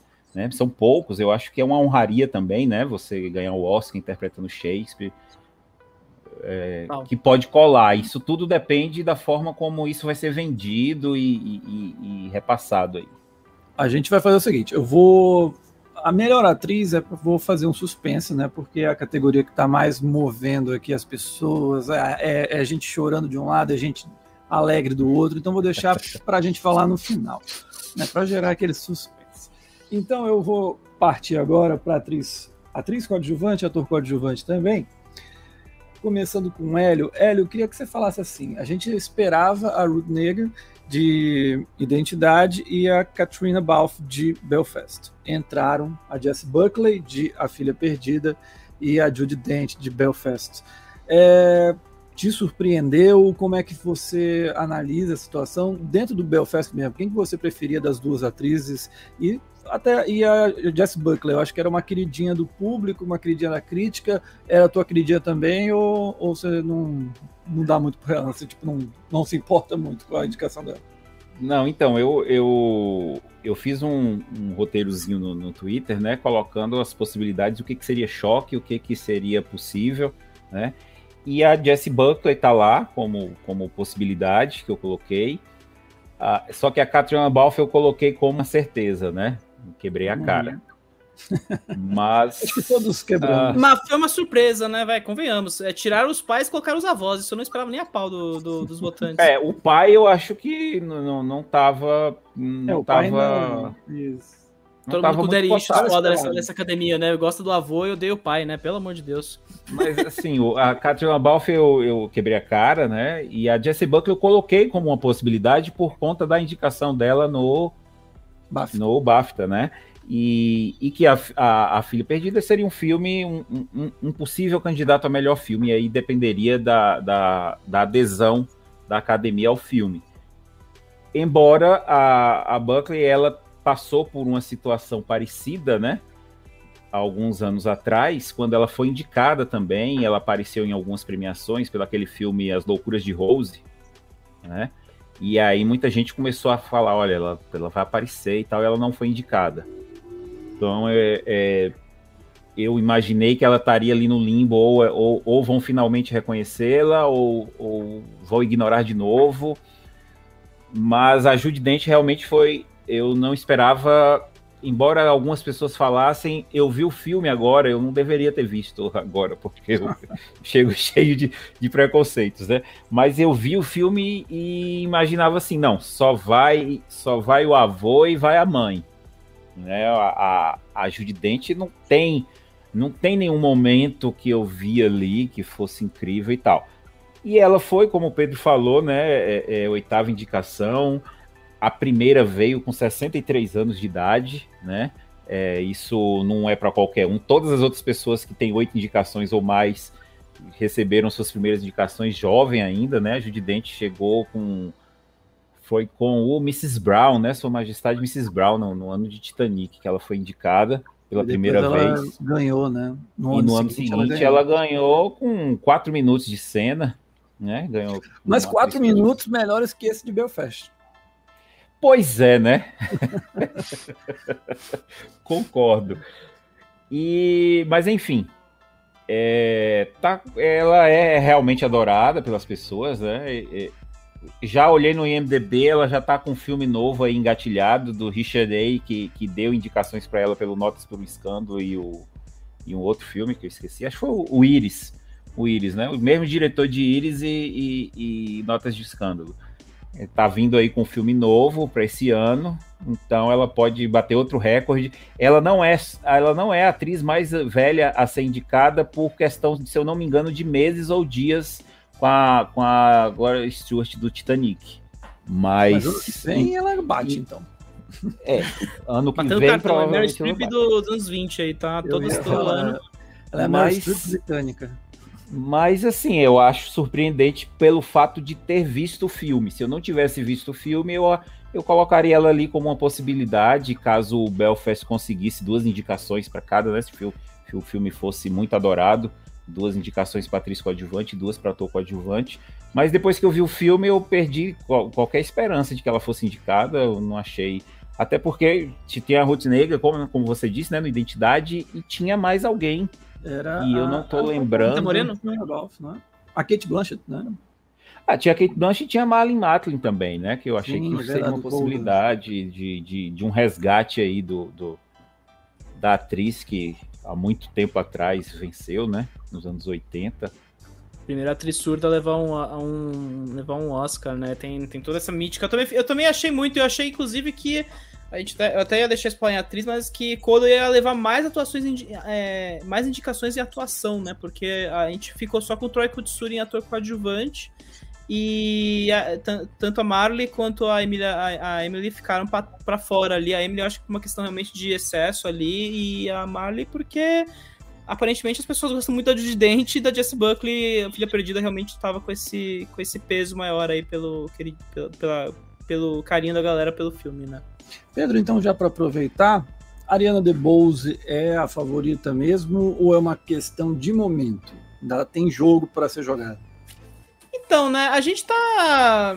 Existe uma surpresa, né? Eu acho que. Primeiro que a Rita Moreno tá ausente, né? Claro, era, era uma, uma outra atuação que podia acontecer, né? Exatamente. Mas eu acho que a Ariana DeBose nasce como favorita desse prêmio no momento, assim, ela tá levando tudo que tem sido indicada, mas, mas também eu acho que existem. Existe esse, essa categoria, fica um pouco meio louca agora, né? Porque caiu a Katrina Balfe pelo Belfast, que era a favorita então, né? Então, assim, é, vamos ver para crer, mas eu realmente acho que a, a DeBose chega como favorita e é muito interessante, né? Vai, é, se ela levar, é mais um papel que dobra uma vitória na história, né? Porque a, a personagem a dela no, no Side Story, eu acho que só é, tinha sido o Coringa, né? Coringa e mais alguns personagens lá no passado, né? Que tinham conseguido essa o, marca. o Corleone. Corleone, e também tinha mais um ator lá no passado que tinha ganhado um remake lá no começo do, da era do Oscar, que também teve duas, duas vitórias por atores diferentes, né? Então, é, é eu, eu, eu falo, o famoso ver pra crer, mas foi, foi uma categoria interessante exatamente pela DC Buckley, assim, mesmo tendo sido, ah, era algo que podia acontecer mesmo, é, até então todo mundo achava que era Olivia Colman e só, né, por A Filha Perdida, né, de repente ela conseguiu chegar e assim, eu fico triste, pois para mim, eu nem acho que a Jessie Buckley seja a, a, parte mais interessante do elenco ali. Eu acho que a Dakota Johnson é, tem uma atuação muito mais encorpada no filme, mas assim, não chama tanta atenção quanto a Jessie Buckley, né? Que tá ali entregando fala, entregando sofrimento é. para esse o tempo todo, né? Então. Agora, a Angela Willis vai entender, né? King Richard tem, tem, tem esse efeito meio calor do coração aí que a Dent também conseguiu a indicação, né? Bem, vamos então passar aqui para ator coadjuvante. É, nós temos o Kyron Readings, de Belfast, Troy Cotts, Colda, a dupla de Ataque dos Cães, Jess Plemons, Goldsmith McPhee, e o J.K. Simons de Apresentando os Ricardos. É, apesar de eu achar que o papel é bem pequeno, eu fiquei muito feliz pelo Jess Plemons. Acho que é um ator que assim, é um dos melhores da, dessa nova geração e vem fazendo um monte de bons personagens, mas sempre muito pequenos e tal. E nesse filme. E é engraçado, a gente tá falando de coadjuvante, tava falando da Jess Buckley, ano passado ele tava no filme do Charlie Kaufman, foi isso? É, estou pensando em acabar é... com tudo, né? Então, que também pode é... ser uma rebarba, né? A gente pode pensar dessa forma, né? Jesse Buckley foi esnobada no ano passado pelo filme do, do Charlie Kaufman, mas aí esse ano os dois chegam, né? Mas por papéis Exato. diferentes, por filmes mais talvez em melhor destaque. Aí eu, eu estou pensando que a Tudo nem, nem chegou perto da temporada de premiações, né? Pois é, eu fiquei assim muito feliz com o Jess Plemons. Mas aí, Hélio, a minha pergunta para você é a seguinte: a gente já teve casos recentes de dupla indicação de, de atores do mesmo filme em ator coadjuvante. Aí eu queria saber de ti o seguinte: você acha que o Cold Smith McPhee e o Jess Plemons vão repetir uma dobradinha a lá Três Anúncios para um Crime, em que o Sam Rockwell e o Woody, Har Woody Harrison foram indicados e o Sam Rockwell venceu, ou vai ser uma coisa mais irlandês, em que o Joe Pesci e o Al Pacino disputaram, mas perderam para o Brad Pitt? Você acha que um deles ganha ou os dois perdem? Eu, eu acho que, como o favoritismo do Cole, o Cole Smith McPhee, na verdade, era uma das poucas certezas de indicação e um, tal, um dos poucos candidatos que previamente a gente poderia falar assim, ele já está com a mão no Oscar, né? Porque ele ganhou alguns prêmios importantes e estava se imaginando, e ele é, é ao contrário do Jess Clemons, ele tem muito participação muito maior, né? E eu diria que é, é embora as situações sejam diferentes, porque o Jess Clemons é coadjuvante, realmente, a, a, a indicação me lembra muito do ano passado, na verdade, né? Que do... é o Kaluuya e o Lakif por Judas ah, Messias Negro, né? Sendo que era o Kalu e o favorito claro, né? Isso, o Calo era o fado é, favorito, claro, mas mas tinha. Mas o, o, e o Lakif também era, era protagonista, na verdade. Né? Ninguém entende, na verdade, como essa indicação ele conseguiu, porque o próprio filme estava vendendo ele como protagonista. Né? E embora uhum. ele fosse pro, protagonista, é, a indicação dele foi surpreendente, é, até mais que a do Jess Plemons, mas o Jess Plemons ainda assim não era garantia, não era certeza, né? Então eu acho que essa indicação dele não vai alterar o favoritismo do, do Cold McPhee. Né? Eu acho que o J.K. Simmons não tem muitas chances, também justamente porque chegou quando não se esperava. Mas fica aquela coisa do, do, do Belfast, da forma como o Belfast será. será... A Hinds é, é, é, é um veterano que nunca nunca participou dessa festa do Oscar, né? Existe. Aí entra a questão das narrativas, quais que vão colar Embora eu não acho que o, o Belfast, eu acho que é o filme que tem a perder com o tempo, né? É, não segura nada, Mas... né, com o tempo. É muito interessante essa. E, e já tá.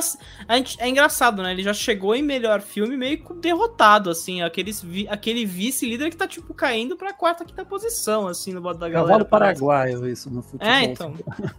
Eu é, acho que tem o, o, do Colda, né? Que eu não sei porque eu não é, vi o filme. Que eu ia perguntar. E aí eu não sei é, até que ponto a. a porque me, me, também tem cara de, de um desses prêmios, desses prêmios surpresa, sabe? De atuação. É, é, de vez em quando acontece uma surpresa assim que não se espera. Eu acho mais fácil nessa categoria do que na de atriz coadjuvante. É, Mas o Colda, o você viu, Hélio? Rapidinho. Não, não vi.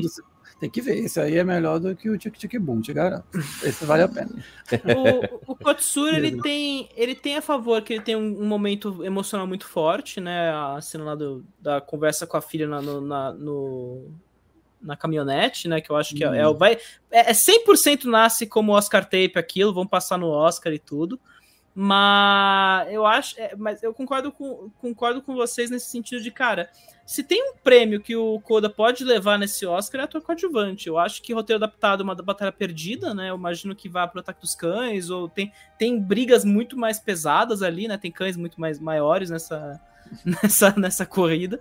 Mas aqui, né, a gente fica, a gente fica na dúvida, né? O Code, é, o Smith McPhee garoto jovem, né? Não é exatamente um veterano. E geralmente quem ganha, tem, quem tem ganhado a categoria de atuação nos últimos anos é sempre o ator veterano, né? E o garoto tem 25 anos, é um, é um ano mais novo que eu, inclusive, né?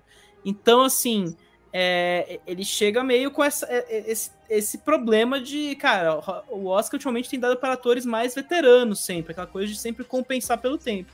E aí ganha o, o Kieran Hinds, né? Ele tem essa, essa aura super de, puto, ator veterano que é uma aura que o J.K. Simmons teve quando ganhou pro Whiplash, né? Bom lembrar, o J.K. Simmons nunca tinha levado um Oscar na, antes do Whiplash e, e, era aquilo, era a puta atuação do cara que tá lá, sabe? É a bucha de canhão de um monte de filme sempre. Tem o momento dele na, nos holofotes e agora a gente vai dar esse prêmio, sabe?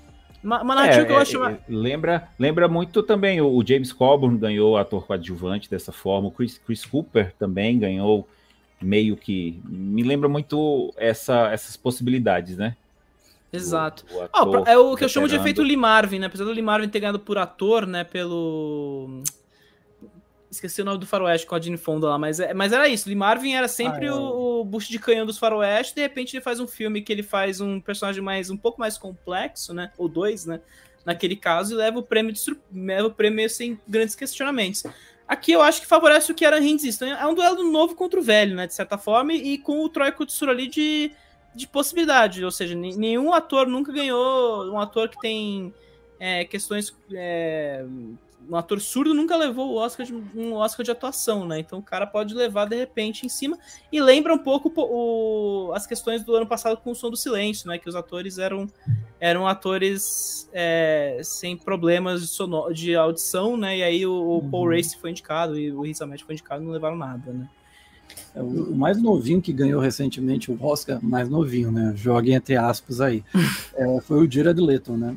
Quando ele ganha. É verdade. E o Jared Leto é o que? É o nome mais. É o nome ausente aqui e o que é o que deixa mais Amém, né? engraçado né? a indicação do J.K. Simmons, que é o J.K. Simmons foi indicado por um filme que virou meio entulho de Hollywood, mas é algo que todo mundo tá preferindo que seja indicado ao Kazaguchi, né? Porque ninguém tava querendo que o Leto fosse indicado por esse filme, né? Então.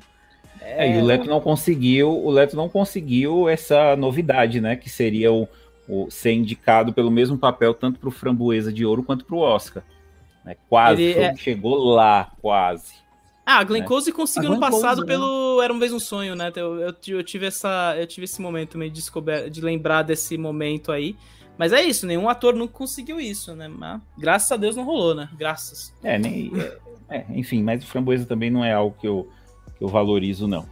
É, não dá pra valorizar. É... O framboesa não dá pra valorizar. A gente faz piada com o framboesa só pra tirar sarro do Oscar, mas não dá pra valorizar o framboesa, não. Vamos pra roteiro, então. Agora, roteiro original, que vai ter o embate, né? O Belfast tentando ali se manter vivo no Oscar, tem a sua. tá forte, pelo menos aparentemente, né, na corrida do Oscar, mas é aqui a sua grande chance de vitória. E tem do outro lado o Paul Thomas Anderson e aquele clima de que tá na hora, tem que premiá-lo já passou faz muito tempo. Aliás, faz bastante tempo. Queria saber então, Hélio, depois do o Pedro, queria saber o que, que você eh, acha. Vai ser Paul Thomas Anderson, vai ser Kenneth Branagh? Como é que tá para você essa disputa?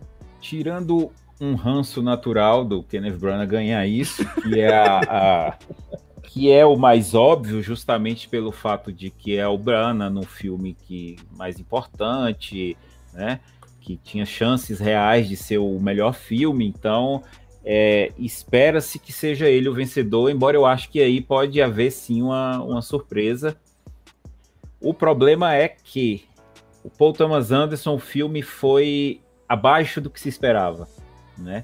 Enquanto o anterior, o Trama Fantasma, foi bem acima do que se esperava, e talvez por isso é, havia uma expectativa de que esse também correspond, acabasse correspondendo ao número de indicações, o filme conseguiu algo que é super raro, que é essas três indicações: filme, direção e roteiro.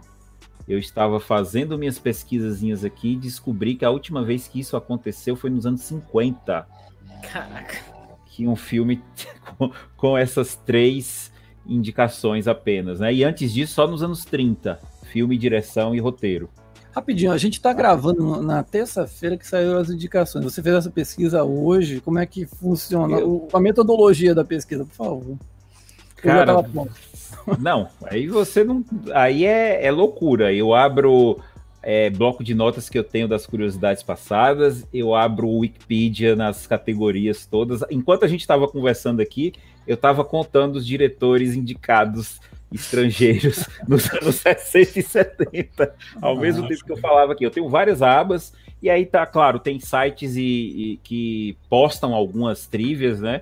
Aí às vezes não só pego de lá, como eu, eu invento algumas, assim, meio bizarras, sabe?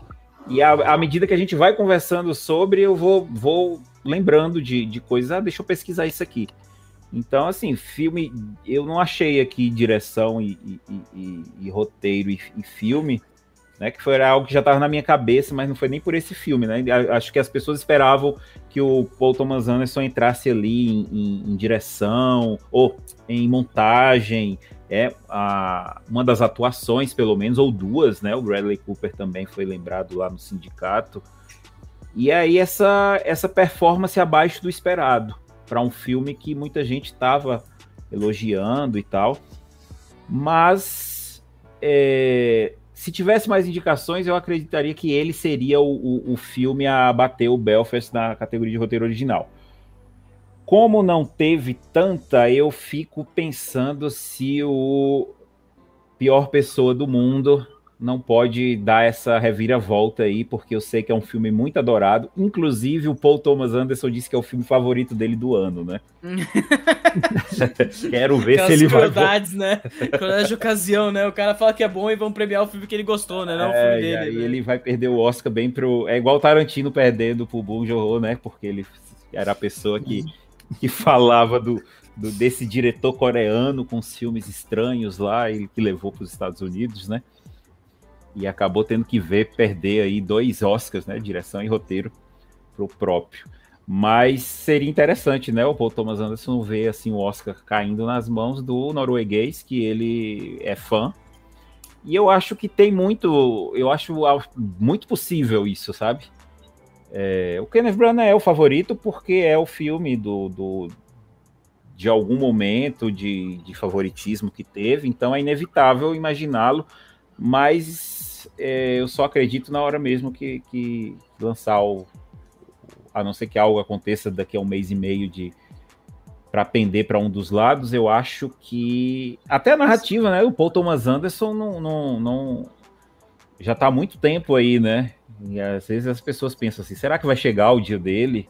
Né? Porque os filmes dele nem sempre são assim Oscar friendly, né? Acho que a maior chance que ele tinha era o Sangue Negro, mas caiu na infelicidade de ser no mesmo ano do filme dos Irmãos Coen, né? Ali foi um.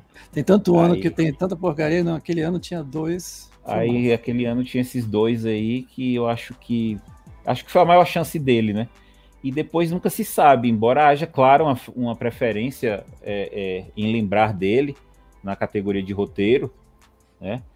Então, mas é isso. Eu, eu, eu, acho, eu votaria nele, eu apostaria nele se o filme tivesse tido mais indicações.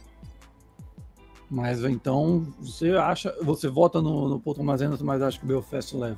É, Pedro, Não, eu você... acho que o Belfast leva, mas acredito que o Worst Person in the World pode, pode poderia pegar isso, pode ser a surpresa.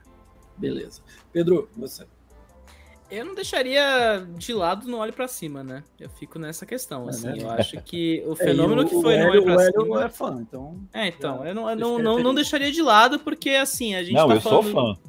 Então, não, mas a gente eu tá falando fã. de não olhe para de não de não olhe para cima com um filme mais visto no mar, mas nas outras categorias, né? O filme chegou em cinco categorias, né? Foi isso, foi filme, montagem, roteiro. Quatro, não? Quatro, trilha sonora, foram quatro sonora. indicações. E, e perdeu a canção, né? Que, que eu achei que. que perdeu a canção pra, pra porcaria do Van Morrison no... anti-vax. Isso, isso, isso, dói demais do coração, assim, um pouco, mas tudo bem. É, de novo, Belfast com oito indicações, destino, né? né? É, não, não assim, é, canção teve um. Podia ter sido um ano muito incrível, acabou sendo mais do mesmo, assim, né? Um terço ali foi mais ou menos mais do mesmo. Mas o Não Olhe para Cima é isso. Eu acho que a grande chance do McKay de levar esse, esse, Oscar de novo seria com aqui no roteiro original, assim, porque é, é, um filme que foi um puta sucesso, é um filme nos Estados Unidos foi um hit, né? as pessoas adoraram em massa o filme assim, então. E eu acho que tem o, o famoso núcleo duro do, dos, das pessoas que gostam muito do filme, né? Então eu imagino que até pode dar uma força. Mas é, é uma categoria que eu acho que a única o único nome que tá realmente morto aí é o King Richard, que vai, é, de novo, né? Não, é, meio, é meio aquela coisa do projeto se esforçou, é grande tempo em desenvolvimento, conseguiram fazer acontecer um filme que é uma, tem uma longa trajetória, condensou um monte de eventos, uma narrativa de 2 horas e 20, né? Tem toda essa narrativa. Mas eu concordo com o Hélio. Fora, fora isso não olhe para cima, né? E, e, o fato de que o McKay já tem um Oscar de roteiro pelo Grande Aposta, né? Que é um. Era outro projeto complicadíssimo que fazia todo sentido levar roteiro. É, a briga, eu acho que o Belfast tem uma larga vantagem, agora é ver se o Branagh consegue manter isso. E é bom lembrar que o Branagh estreou essa semana é, o Morte, Morte no Lilo, né? Que eu gosto de lembrar hum. que pode ser um fator, às vezes, um filme desse, a galera vai falar, putz, o cara não é tão bom assim, né? Tem esse filme aqui que não é tão legal quanto o filme que a gente tá amando aqui, né? Pode dar aquela, aquela balanceada, né? E tem esses fatores externos que sempre acontecem, né? Então. Mas olha, você pode também pensar que ele trabalhou ao lado de um canibal e de uma anti, antivacina. Então isso pode fazer o pessoal ficar com E da Galgador, né, também, né, que, é, que também é uma dificuldade de trabalhar, né, aparentemente. Viu? Então, vai entender, né? É isso. É, é, o legal do Oscar agora é que tem um mês e vinte, um mês e vinte, né? É legal e horrível, né? Porque vi, vem os sindicatos e começa a tornar aquela, aquela modorrência, né? Mas Sim. até lá, pode, pode dar. Eu acho que é uma categoria que tem um, um favorito, mas que pode cair para Licorice Pizza ou o próprio Trier, né? Como o próprio Hélio disse, assim. Bem, eu vou falar de. A gente já tocou algumas vezes aqui em roteiro adaptado, só vou passar aqui rapidamente, se vocês quiserem falar alguma coisa, achar assim, é, achar que, por exemplo, ah, Jenny Campbell não é a favorita, vocês podem falar aqui, Caio, peraí, eu acho que não, não é a favorita, mas os indicados são Cold, Drive My Car, Duna, Filha Perdida e Ataque dos Cães. Alguma possibilidade da Jenny Campbell não levar esse Oscar ou isso é só um devaneio da nossa parte? Talvez Drive My Car? categoria, outra categoria que pode levar, né? Eu não acho que o ataque dos eu, eu não acho que o ataque dos cães ganha não. Não acho a favorita não. não. Opa, então fique à vontade. não, eu não acho. É, é porque eu não acho que a Jane Campion vai levar três Oscars para casa, não. sabe? Ela é tá como produtora também do melhor de, de melhor filme, né? A Jamie Campion já tem um, ela tem um Oscar, né? Ela tem um Oscar justamente pelo piano, pelo roteiro, piano. né? Do piano, que foi um roteiro original, né? Não foi nem adaptado. Mas eu não sei se ela vai converter. Eu acho que, como é um ano muito dividido, né? É, eu acredito que vão espalhar um pouco do amor. E eu só não apostaria totalmente no Drive My Car, porque inclusive é, não só um filme que foi amado, né, mas baseado num autor que é muito querido também, que é o Murakami, né, e eu acho que isso já era suficiente. Por outro lado, é, existe ali a Filha Perdida, porque a que Meg é Gyllenhaal... famoso, né? Que é outra autora famosa, e, e a Meg Gyllenhaal, ela, ela não foi lembrada, embora algumas pessoas gostassem de falar, ela deve ganhar o, o sindicato dos diretores como diretor estreante, né? Possível que seja ela, e é uma atriz muito bem relacionada no meio, muito querida, né? E ela tá ali com o papel de direção e roteiro. Eu acredito que ela vai ganhar muito voto por conta disso. Eu não acho que Ataque dos Cães seja grande favorito, assim como você falou, não, Caio. Eu, eu acho que tem espaço para tem espaço aí para esses dois Qualquer outro eu fico. É, o Duna eu, eu acho palhaçada, né? Se ganha. é, é rinha de livro famoso, né? Tipo, Helena Ferrante, Murakami, Frank Herbert, assim, virou, virou uma palhaçada mesmo esse negócio. Não, e, e, e tem, rápido, só tem uma coisa que o Nomadland tava falando, fazendo essa comparação no início, ele ganhou, ele perdeu a categoria de roteiro para o meu pai, né? O filme do Pô, seu pai tá de parabéns em ganhar o Oscar pai, dessa forma. Desculpa, não pude resistir. É, eu quis fazer essa piada, Pedro, quando você falou meu pai, sabe? Mas eu me contive, né? Não, não, essa vez aí, aí, aí, vocês pediram demais de mim, assim. Foi, falou que enfatizou tanto Deu meu pai tudo que pra... Pois é. Desculpa, desculpa. é, então, eu acho que tem, é, tem histórico nessa, nessa categoria de roteiro adaptado. Eu lembrei, você lembrou desse caso eu lembrei de alguns casos clássicos, né? Acho que o paciente inglês foi o, o, o, o caso mais assim. O filme tava ganhando tudo, nove Oscars, e perdeu o Oscar de roteiro adaptado pro Na Corda Bamba. O Billy Bob Thornton, né? Venceu. Que foi assim um. Esse Oscar um caiu da corda bamba, você tá dizendo, então é isso. É, e o, o Up in the Air também era o favorito, né, para ganhar o melhor roteiro adaptado, deu Preciosa, também foi um, Nossa. Eu acho Aí, que sempre. É traumático. É que categorias. Roteiro, né? É que eu acho roteiro, roteiro, às vezes fica parecendo a compensação. Patéticos, né? Tipo de, putz, vai com uma coisa completamente absurda de repente, né? Como o próprio Bohemian Episode levando montagem alguns anos ali de forma meio cômica, né? Então, é verdade, tem esses casos. É, eu, eu, eu acho que eu acho que muitas vezes serve como um prêmio de compensação para um outro filme que poderia ter vencido em outros. Aí cabe o Amaguchi e cabe a, a filha perdida mesmo, né? Não, não pelo filme, mas pela atriz que virou é, diretora roteirista, né? Eu acho que é algo que pesa a favor dela.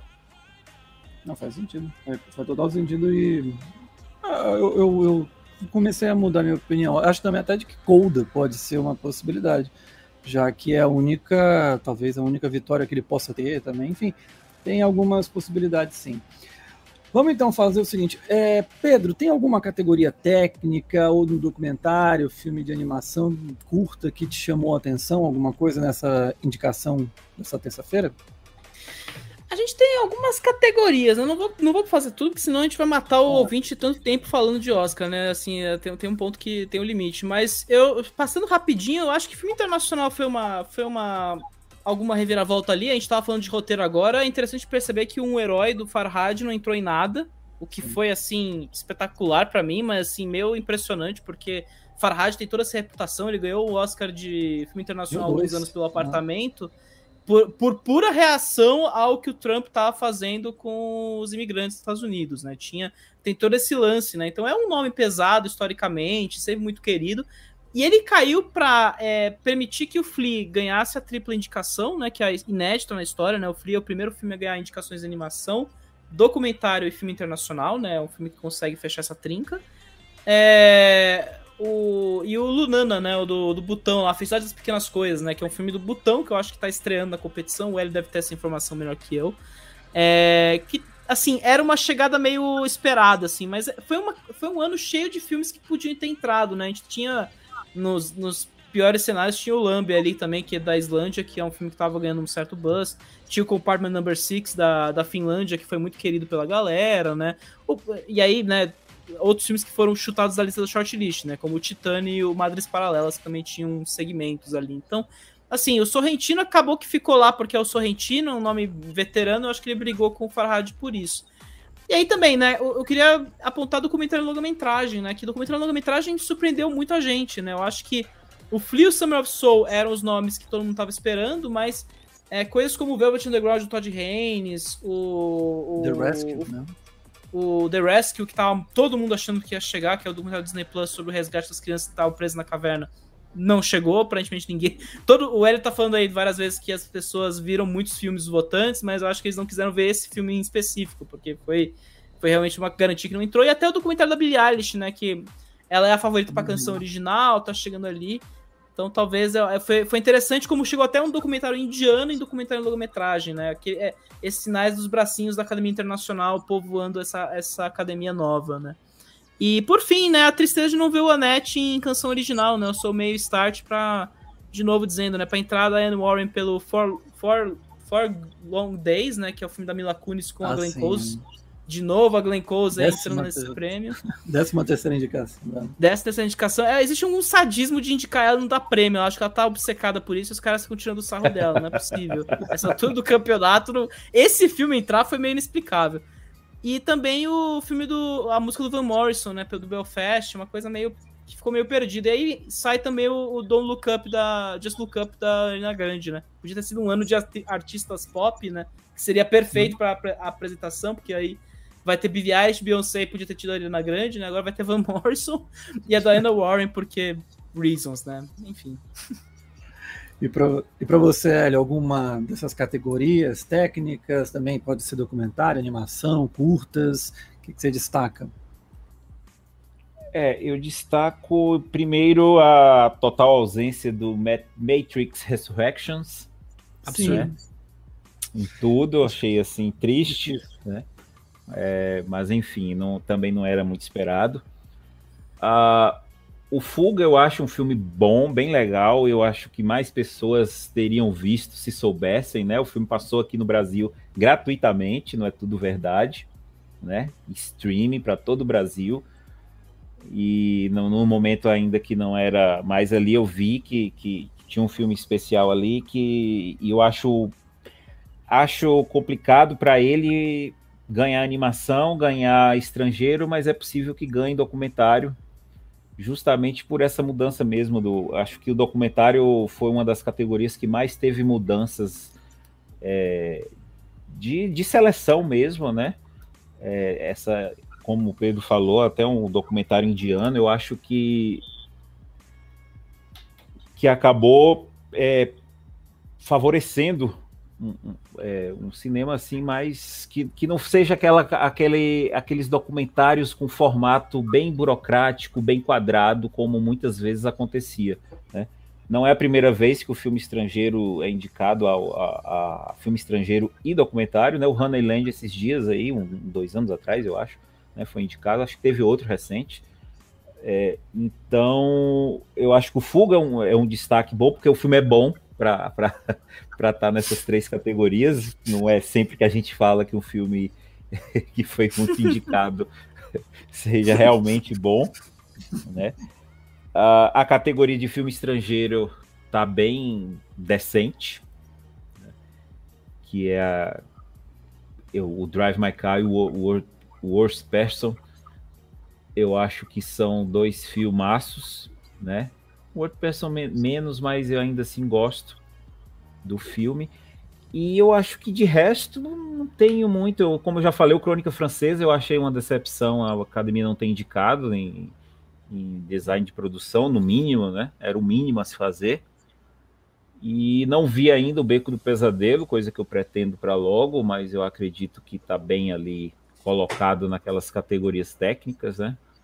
De fotografia e, e, design de produção, e, e se eu não me engano, é, é, tá aí uma, uma coisa a pesquisar. Né? Fotografia e design de produção foram exatamente os mesmos sindicados. Eu não sei se já aconteceu isso antes.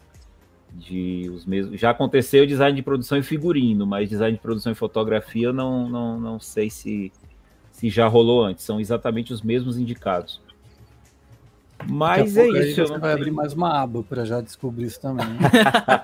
aí isso é depois. Eu, hoje eu não vou fazer mais isso, não. Eu vou fazer no final de semana que eu já cansei de Oscar. Chega, né? Mas tem, o, tem limite. O, o, Anete, o Anete, além da canção, eu acho que merecia alguma coisa desse tipo, né? Um design de produção. Pô, a marionete da Net é incrível, né? Não tem jeito. Pois é. Mas enfim, não rolou, mas já era esperado. Barbie e, e, e Star Go to Vista Del Mar também era perfeito para para design de produção, figurino, eu, né? ia ser ótimo. Mas a, eu optaram por, pelo Cruella, né? A Disney dominou um pouco sempre aí nessa. Se é para ser quiche, né? Vai, vai, ser licenciado, né? né? Tem que ser um rolê assim. É, então, enfim, mas nenhuma, nenhuma outra, nenhuma grande surpresa, na verdade, né? Acho que o Belfast só... em som foi uma surpresa, talvez. Eu até coloquei como uma possibilidade, mas eu acho que as pessoas não esperavam muito que ele chegasse em som. E aquela coisa, né? Não chegou em montagem, não chegou em fotografia, mas chegou em som. Sim. É e teve uma. E vocês, vocês esqueceram de um Príncipe em Nova York 2, né? Indicado e maquiagem penteada. Né? Eles têm essa, então, essa, essa, tradição, né? Tipo, sempre tem um filme assim meio. Não, mas se, se tem um, não, um, um homem. Assim. Se tem um homem que, que vira idoso numa maquiagem, eles indicam, cara. Não tem. Sim. Você pode olhar é. lá quando toda, toda pré-seleção. Né? Aquele filme sueco uma vez, até que o ah, Tom é. tá fazendo. O Tom Hanks fazer um remake daquilo, não vai ter mais? Tá fazendo, ele tá fazendo. Quando sair, ele já não vai precisar de maquiagem, né? É. Eu fico mais surpreso que o Kazaguchi pegou o lugar do Beco do Pesadelo em maquiagem e do que exatamente o Prince of Rock pegar o lugar do Beco do Pesadelo em maquiagem, sabe? Porque é uhum. isso, é... é... Inclusive, eu, eu até tava comentando isso ontem, falei, cara, eu tô, eu, tô, eu tô sentindo que o Prince of Rock 2 vai chegar alguma coisa nas categorias 6. Eu só não sei o que é, porque não eu, tem espaço em nada, né? Aí, de repente... Eu esperava, eu esperava o Esquadrão Suicida nessa, nessa categoria. É, já que o outro ganhou, né? É, por quê, né? Por que não? É uma categoria estranha. Sempre, sempre tem uma jossa Sim. ganhando essa porra. É bizarro. Teve, né? teve, teve, recente Malévola 2 também, umas coisas. Ah, mas aí também é, é, o Duna é o favorito, né? O Duna deve ganhar boa Sim. parte dos. Eu não sei se ele vai fazer como o Mad Max ganhar tudo, né? Eu acho mas... que é tudo, mas talvez a maioria sim, né? É, é o, que... Os olhos que me fez. O Kazaguchi também fez tem boas maquiagens. O Kazaguchi dizem que a maquiagem hum. para fazer o Jared Leto lá foi foi meio revolucionário, né? Dizem que isso pode acontecer. E aí vem, né? Kazaguchi com Oscar seria uma coisa meio maluca. Mas é isso, Duna tem muito mais força pela, pela extraordinário ali, né? Pelo, pelo caráter fantástico, né? Então a gente chega agora para a categoria que eu acho que muitos ouvintes esperaram até este momento. duas horas de podcast, mas Aturando dois caras falando de. de puta, falando de qualquer coisa menos a, menos a Kristen Stewart batendo Lady Gaga, né? Puta, que bosta. Chegou o momento. Então vamos falar de melhor atriz, em que tivemos como indicadas a Jessica Chastain, Olivia Colman, Penelope Cruz, Nicole Kidman e, na, e fazendo aquele ditado valer, né? Aquele, acho que é pensamento bíblico, sei lá. É, os humilhados serão exaltados. Kristen Stewart. Eu queria saber de você, Pedro, o que, que aconteceu? Tipo, foi uma campanha de altos e baixos. Ela chega em Veneza, vai ser indicada, vai ganhar o Oscar tudo mais. Aí começam os prêmios da crítica, até que ela consegue ter um bom destaque, talvez não predominância que a gente imaginava, mas tem lá seu destaque. Mas aí vem outros prêmios, ela começa no chega o SEG, ela não é indicada, chega no BAFTA também. Todo mundo pensa, acabou para ela, já era, e agora ela volta. Como é que você analisa essa temporada de premiações da Kristen Stewart, culminando agora finalmente na primeira indicação, ela que já deveria ter sido indicada lá atrás por acima das nuvens? Pois é. Mas é engraçado que vocês estão acima das nuvens porque agora entra numa, numa argumentação que eu tenho em relação a Kristen Stewart, que é eu boto na conta do braço internacional essa indicação da Kristen Stewart, porque. O resgate. O resgate da. É, porque é isso. Se dependesse dos sindicatos, se dependesse do SEG, se dependesse dos americanos, a Kristen Stewart não tava aí. Eram 12 atrizes disputando o Oscar até, até ontem, né? Você acha era, que era... também dos britânicos, assim, porque eles também. Não, não BAFTA tem toda aquela questão do comitê. Mas você acha que também os britânicos não dariam essa, essa indicação? Ah, eu acho que talvez os britânicos, mas é que tá, os britânicos também não têm tanta força assim para colocar ela sozinha, entendeu? Mas aí você hum. coloca o braço internacional por quê? Kristen Stewart, ainda que ela tenha essa aura de ser do crepúsculo, né, e sempre vai ter essa aura combatida lá nos Estados Unidos, ela é, ela é isso. Fora dos Estados Unidos, ela é muito bem, ela é muito bem elogiada, principalmente na Europa, né? Ela é, até hoje, a única, o único artista americano a levar o César de atuação. Né, o Adam Driver foi indicado, né? tem sempre um ator sendo indicado americano sendo indicado ao César. Mas ela é a única que ganhou, pela cima das nuvens, inclusive, né? Então tem toda essa aura em torno da Kristen Stewart que, assim, é, ela, ela, ela é querida fora dos Estados Unidos. Nos Estados Unidos ela só se ferra, basicamente, porque ninguém leva ela a sério o suficiente, né? E fica muito por essa talvez uma certa misoginia da indústria, né? Porque Crepúsculo foi um filme de bilheteria, mas é, são filmes feitos voltados ao público feminino, não ao público masculino, predominantemente, né? Então tem toda essa questão. Então, assim, junta isso com o fato de que a Lady Gaga, apesar de ser uma franca favorita, ela era favorita apenas pelo papinho que ela promulgou ao longo dos últimos meses, aí tornou insuportável tudo isso, né? É, com o fato de que a Kristen Stewart esteve, se, se manteve na conversando ali nessas conversas constantemente, a Neon não soube como colocar o filme nos Estados Unidos ali, né? Não soube como colocar nessa conversa de temporada de premiação.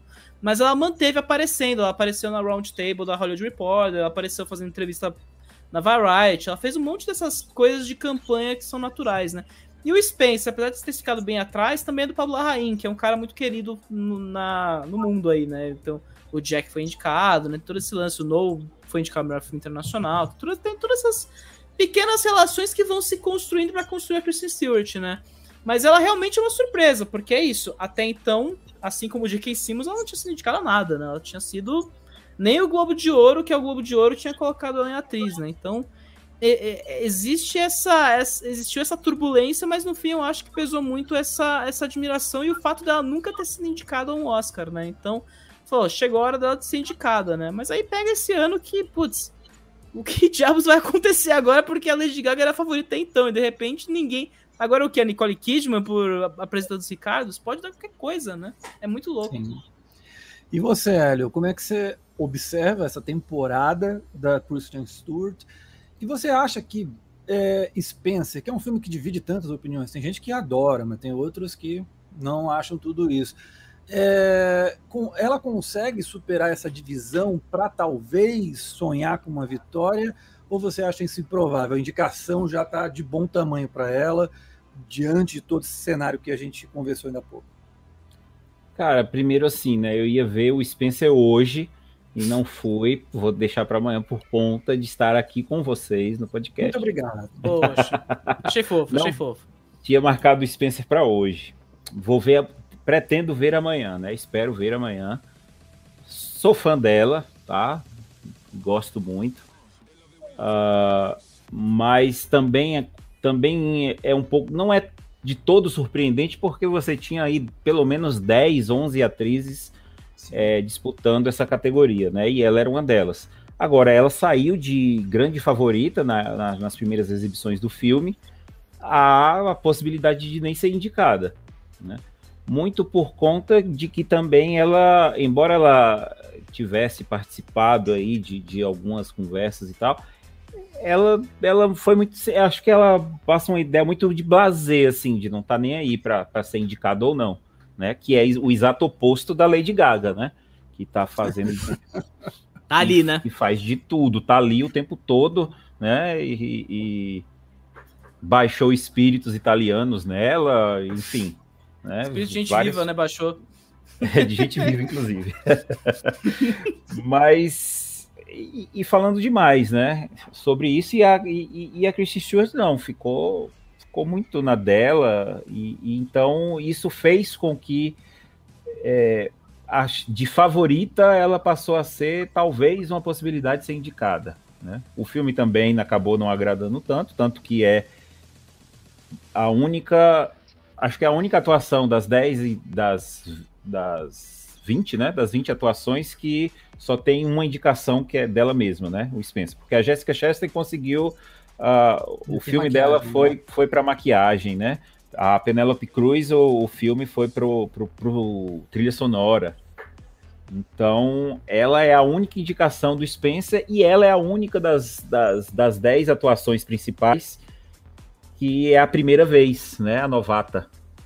Né? Todos os, os cinco atores, é, isso eu estava vendo agora aqui na Wikipedia, não consegui achar ainda, eu acho que em 81, 82, a última vez que os cinco indicados a melhor ator são todos veteranos. Né? Sempre tem um novato e dessa vez não teve. E na de atriz quase isso, né? Se, se tivessem indicado, sei lá, a Frances McDormand, a, Lady, a própria Lady Gaga, não teríamos nenhuma novata na categoria. E tem justamente a Kristen Stewart, justamente num filme que só tem essa indicação, né? Então é um feito, o fato de dela ter chegado aí. E aí é aquela coisa, né? Ela não era favorita antes, mas de repente agora é, quem não viu ainda vai ver o filme, né? E aí as coisas podem mudar e ela voltar ao favoritismo novamente. Talvez o, o difícil era conseguir a indicação. Conseguiu a indicação, beleza. Agora as pessoas vão assistir. Quem não viu ainda vai ver, né? E aí talvez a gente tenha ela como vencedora. Eu torço para que no prêmio dos sindicatos a Lady Gaga seja a vencedora, porque aí a coisa fica. É, porque assim, a única pessoa que foi indicada a Sindicato dos Atores, BAFTA e Globo de Ouro foi a Lady Gaga. Tá fora do Oscar. Também, não foi? Ah?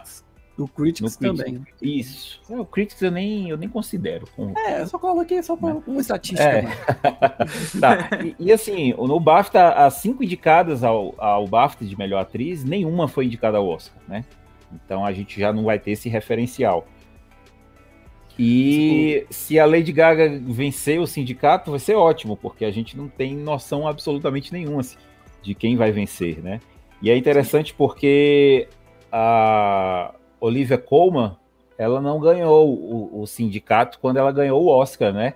Aquela surpresa que ela ganhou o, o Oscar da, da Glenn Close, a Glenn Close ganhou o sindicato, né? Então tem é, o sindicato pode até ter essa dívida com a Olivia Colman, que o Oscar não tem, né?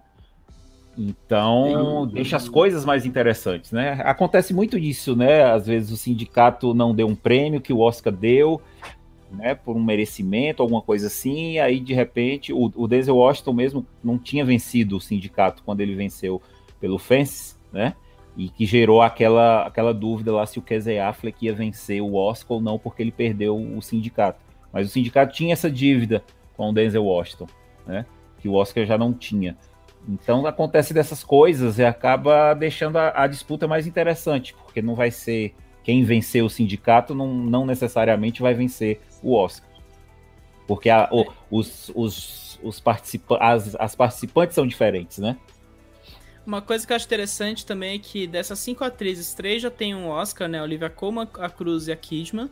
E o mais interessante, né? E aí é fato inútil que o que eu acho interessante, que é é, agora com a Colman sendo indicada, a gente tá há cinco anos consecutivos em que o Oscar de atriz tem ou a Olivia Colman, ou a Frances McDormand, ou a Saoirse Ronan sendo indicadas ao prêmio principal de atuação ali feminina, né? Então, é, é, é uma doideira, cara. É muito interessante como vai fechando o burgo e de repente eu penso, eu penso assim também, tipo, cara, assim, a Chastain tem, dizem que tem resistência, tem gente que não gosta muito da Chastain na indústria.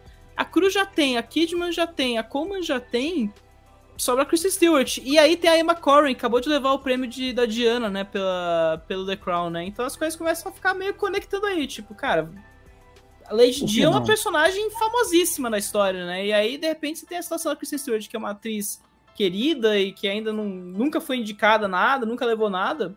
Vai, de bobeira é, as embora, coisas acontecem, né? Embora eu acho que também a, a Nicole Kidman não só tá fazendo um, uma personagem também real que que é muito querida, principalmente nos Estados Unidos, ou acho que até só nos Estados Unidos, né? Porque falar da Lucy Ball fora de lá não, não é tanta gente assim que conhece. Mas além disso, é, o Oscar que a Nicole Kidman ganhou lá em, pelo As Horas há 20 anos atrás, quase, é, de lá para cá ela tem uma carreira que é fenomenal todas essas atrizes aí é quem assim mais ousou, quem fez coisas mais diferentes, papéis diferentes, seja na TV ou no cinema. Né, foi submetida ao Lars von Trier no Dogville depois disso.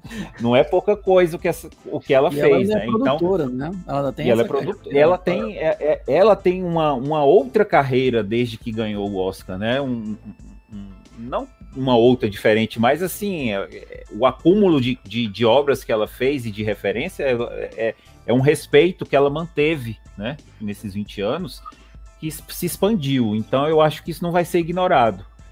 Mas é, eu, eu acho que está entre ela mesma e a Stuart, né? Se ela ganhar o sindicato, eu acho que fica mais apertada a coisa, né? Mas se a Lady Gaga vencer o sindicato, vai ser a melhor coisa, cara. Porque vai. É. O caos instala. Quer dizer, eu não instala tanto o caos porque assim, ó lá, ó, a Kristen Stewart agora é a favorita, porque é nenhuma das indicadas do sindicato que estão no Oscar venceram. Então a Stewart agora passa a ser favorita, porque ela não está indicada no. Enfim.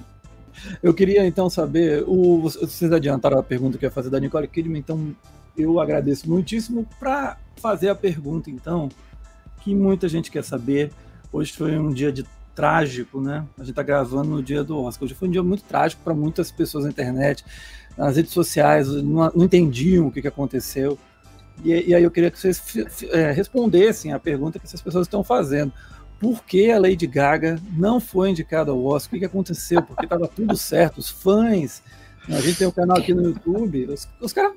Lady Gaga tá certa, uh, tipo, até o dia 7, zoando a Kristen Stewart. Ah, a Kristen Stewart já perdeu, já.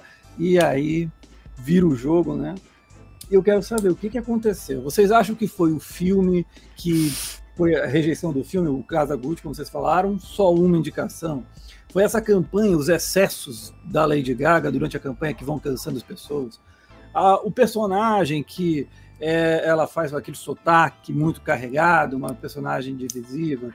É, vocês. Aí também tem a questão das. Era 12, 10 candidatas muito fortes qual o motivo que de, de, todos esses ou outros que vocês é, pensem que pode ter levado a Lady Gaga a cair fora? Eu começo com o Hélio, depois Pedro sem emenda. Eu acho que o, o excesso de exposição é pelo fato de as indicações serem agora. Se as indicações fossem em janeiro, ela estaria dentro, provavelmente, né? E eu acho que houve, começou a haver um desgaste Claro que é, é, é puro achismo, né? Mas realmente é, o filme acabou despencando, né? Só despencando, meio como Belfast, só que muito mais acelerado, né? E acabou sobrando as cenas a maquiagem do Jared Leto, que, que também não deveria estar ali. Mas enfim. É... E é isso, também a, a quantidade de, de, de pessoas, né? Eu acho impressionante como a Penélope Cruz chegou, né? Porque o filme do Almodova, é, ele não era o, o, candidato da Espanha, né? Segunda vez que a Espanha não escolhe um filme do Almodova que acaba chegando em outras categorias, né? O Fale Com Ela não foi o escolhido da Espanha na época, e o Almodova foi indicado a direção e levou o roteiro original, né? Poderia ter levado filme estrangeiro se tivesse sido escolhido. E agora com Madres Paralelas a mesma coisa, né? E acho incrível que a Penélope Cruz tenha chegado. Tudo bem que ela é super famosa e, e respeitada na, na, em Hollywood, mas as outras também que ficaram de fora também são, né? É, enfim, eu acho que essa série de fatores, assim, o, a quantidade de atrizes, mais um, um desgaste. E a Kristen Stewart chegou ali plena, né? Descansada. Chegou ali de mansinho, né? Que eu indicada, que isso? Não, não precisava. Sabe? Era aquela. Ela, ela, chegou humilhada, né? Tipo, já tava tô, bichinha, coitada ali. Aí o pessoal, não, vem cá, vamos te ajudar. É. E, e a outra você toda tem... espalhafatosa, né? Pois é, você tinha a Lady Gaga, mas você tinha também a Jennifer Hudson, né? No, no, que então, Podia tinha... ter fechado uma categoria inteira de, cine, de cinebiografias esse ano. É muito louco pensar isso, sim. É, a, a Rachel Zegler também, eu acho que pode ter penado aí porque o Amor Sublime Amor não, não vingou tanto, né?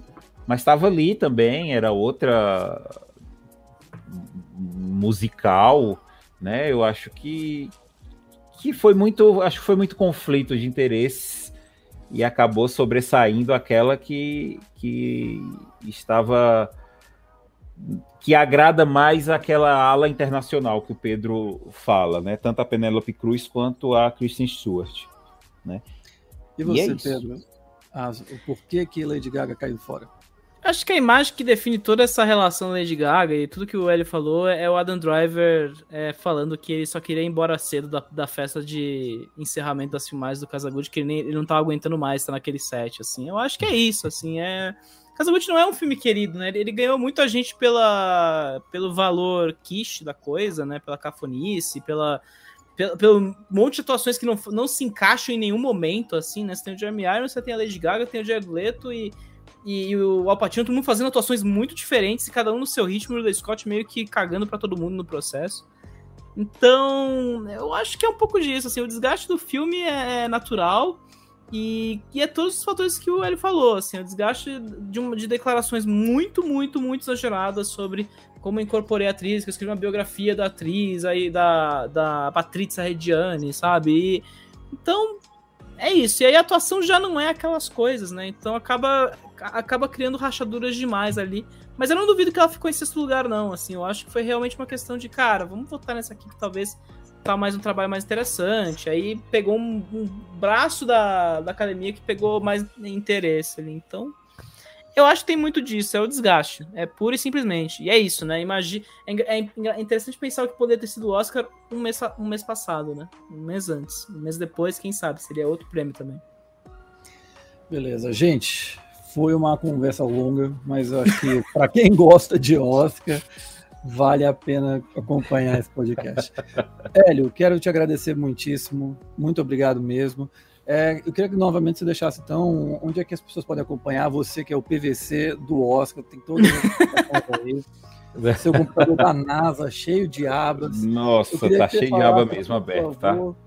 Como é que as pessoas podem é, ver essas estatísticas, curiosidades? Você falou curiosidades do Oscar e também. Ah, sim, sim. Mais uma vez, o cinema em cena. se, se colocar lá no Twitter a hashtag curiosidades Oscar, vai, vai achar coisa minha de anos e anos atrás, sabe? As curiosidades bem bobas, algumas algumas interessantes, mas a maioria não. A maioria com as curiosidades realmente é, não tão curiosas assim. Aí eu tô lá, Hélio, arroba Flores, né? No, no, de vez em quando tweetando sobre cinema e do cinema em streaming no Cinema em Cena. Tô lá também com posts quase que diários indicando filmes que estão nas plataformas, dando preferência sempre para aquilo que não tá na boca do povo, não tá repercutindo e que eu acho que merece mais atenção, até para quem zapeia os streams e só encontra os mesmos filmes, né? Que quiser algo diferente, eu tô tentando dar conta um pouco do catálogo na medida do possível. E obrigado aí pelo convite. Gostei demais, falamos demais. Espero que as pessoas que chegaram até aqui nos perdoem, né?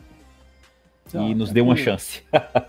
Sem problema. Muito obrigado, Hélio. Valeu. Pedro, também muito obrigado. Pedro estava gravando um podcast antes desse aqui, então ele está ali já. Não aguento, acho que vai ficar, vai fazer um, vai ficar até, sei lá, meio-dia de amanhã sem falar nada, só. Ele, ele, não vai, ele não vai, ele recusou um terceiro convite por causa do Big Brother hoje. Tem é, então aí, aí complicou, aí, aí, aí, bateu na agenda. Assim, Mas olha, o paredão acho que ainda dá para você, vai dar para você assistir. Mas te agradeço muitíssimo, Pedro, e novamente deixa aí os teus contatos, onde as pessoas podem conferir os teus trabalhos, enfim. Fica à vontade. Não, eu, cara, Assim, é, vocês estão fazendo piada que eu tô fazendo várias gravações hoje de, de comentários de indicados, mas, pô, eu queria agradecer, foi um prazerzão aqui. Já, já, já enche, o L e eu já enchemos o saco um do outro já há muito tempo aqui, mas foi um prazer o Caio pelo convite, assim, é muito bom poder falar desses prêmios em profundidade, né? E, enfim, né? A gente, a gente vê muita bosta nesses prêmios, né? Então é bom extravasar, fazer piada, ver o que vai acontecer ou não. É quase terapêutico, e, né? É, terapêutico. É, é, parte da diversão do Oscar, né? Eu acho que é o, o Super Bowl de cinéfilo não, não tem jeito, sabe? É a minha, a minha definição pura para o que é. Porque a gente fica empolgado com o que pode acontecer, né? Mas, enfim, né? Eu, para quem quiser me acompanhar, quem chegou aqui tá, tipo, cara, vamos ver, vamos ver o que esse cara tem a oferecer. É, tô no Letterboxd, né, Pedro Estraza, tô no Twitter Pedro S. Azevedo e, cara, mandem jobs, né? Eu tô nesse momento de transição aí, eu não sei o que vai acontecer comigo nos próximos dias aí. Mas, enfim, estamos aí falando o dia inteiro no Twitter e vendo o filme no Otherbox. Então, fiquem ligados aí, quem sabe as coisas acontecem nos próximos dias aí. Então é isso. Próximo Mas, enfim, muito obrigado pelo, pela conversa, Caio. Foi excelente hoje. Obrigado, Pedro. E na próxima vez que a gente convidar aqui, você já vai estar falando do seu novo projeto e tudo mais. gente, brigadão. Então, Hélio, Pedro, tudo de bom para vocês. E para você que está nos escutando, muito obrigado por ter chegado até aqui. E Oscar, tempo inteiro aqui nos, nos nossos podcasts, no vídeo, nos vídeos também do YouTube e no site. Até a próxima. Tchau.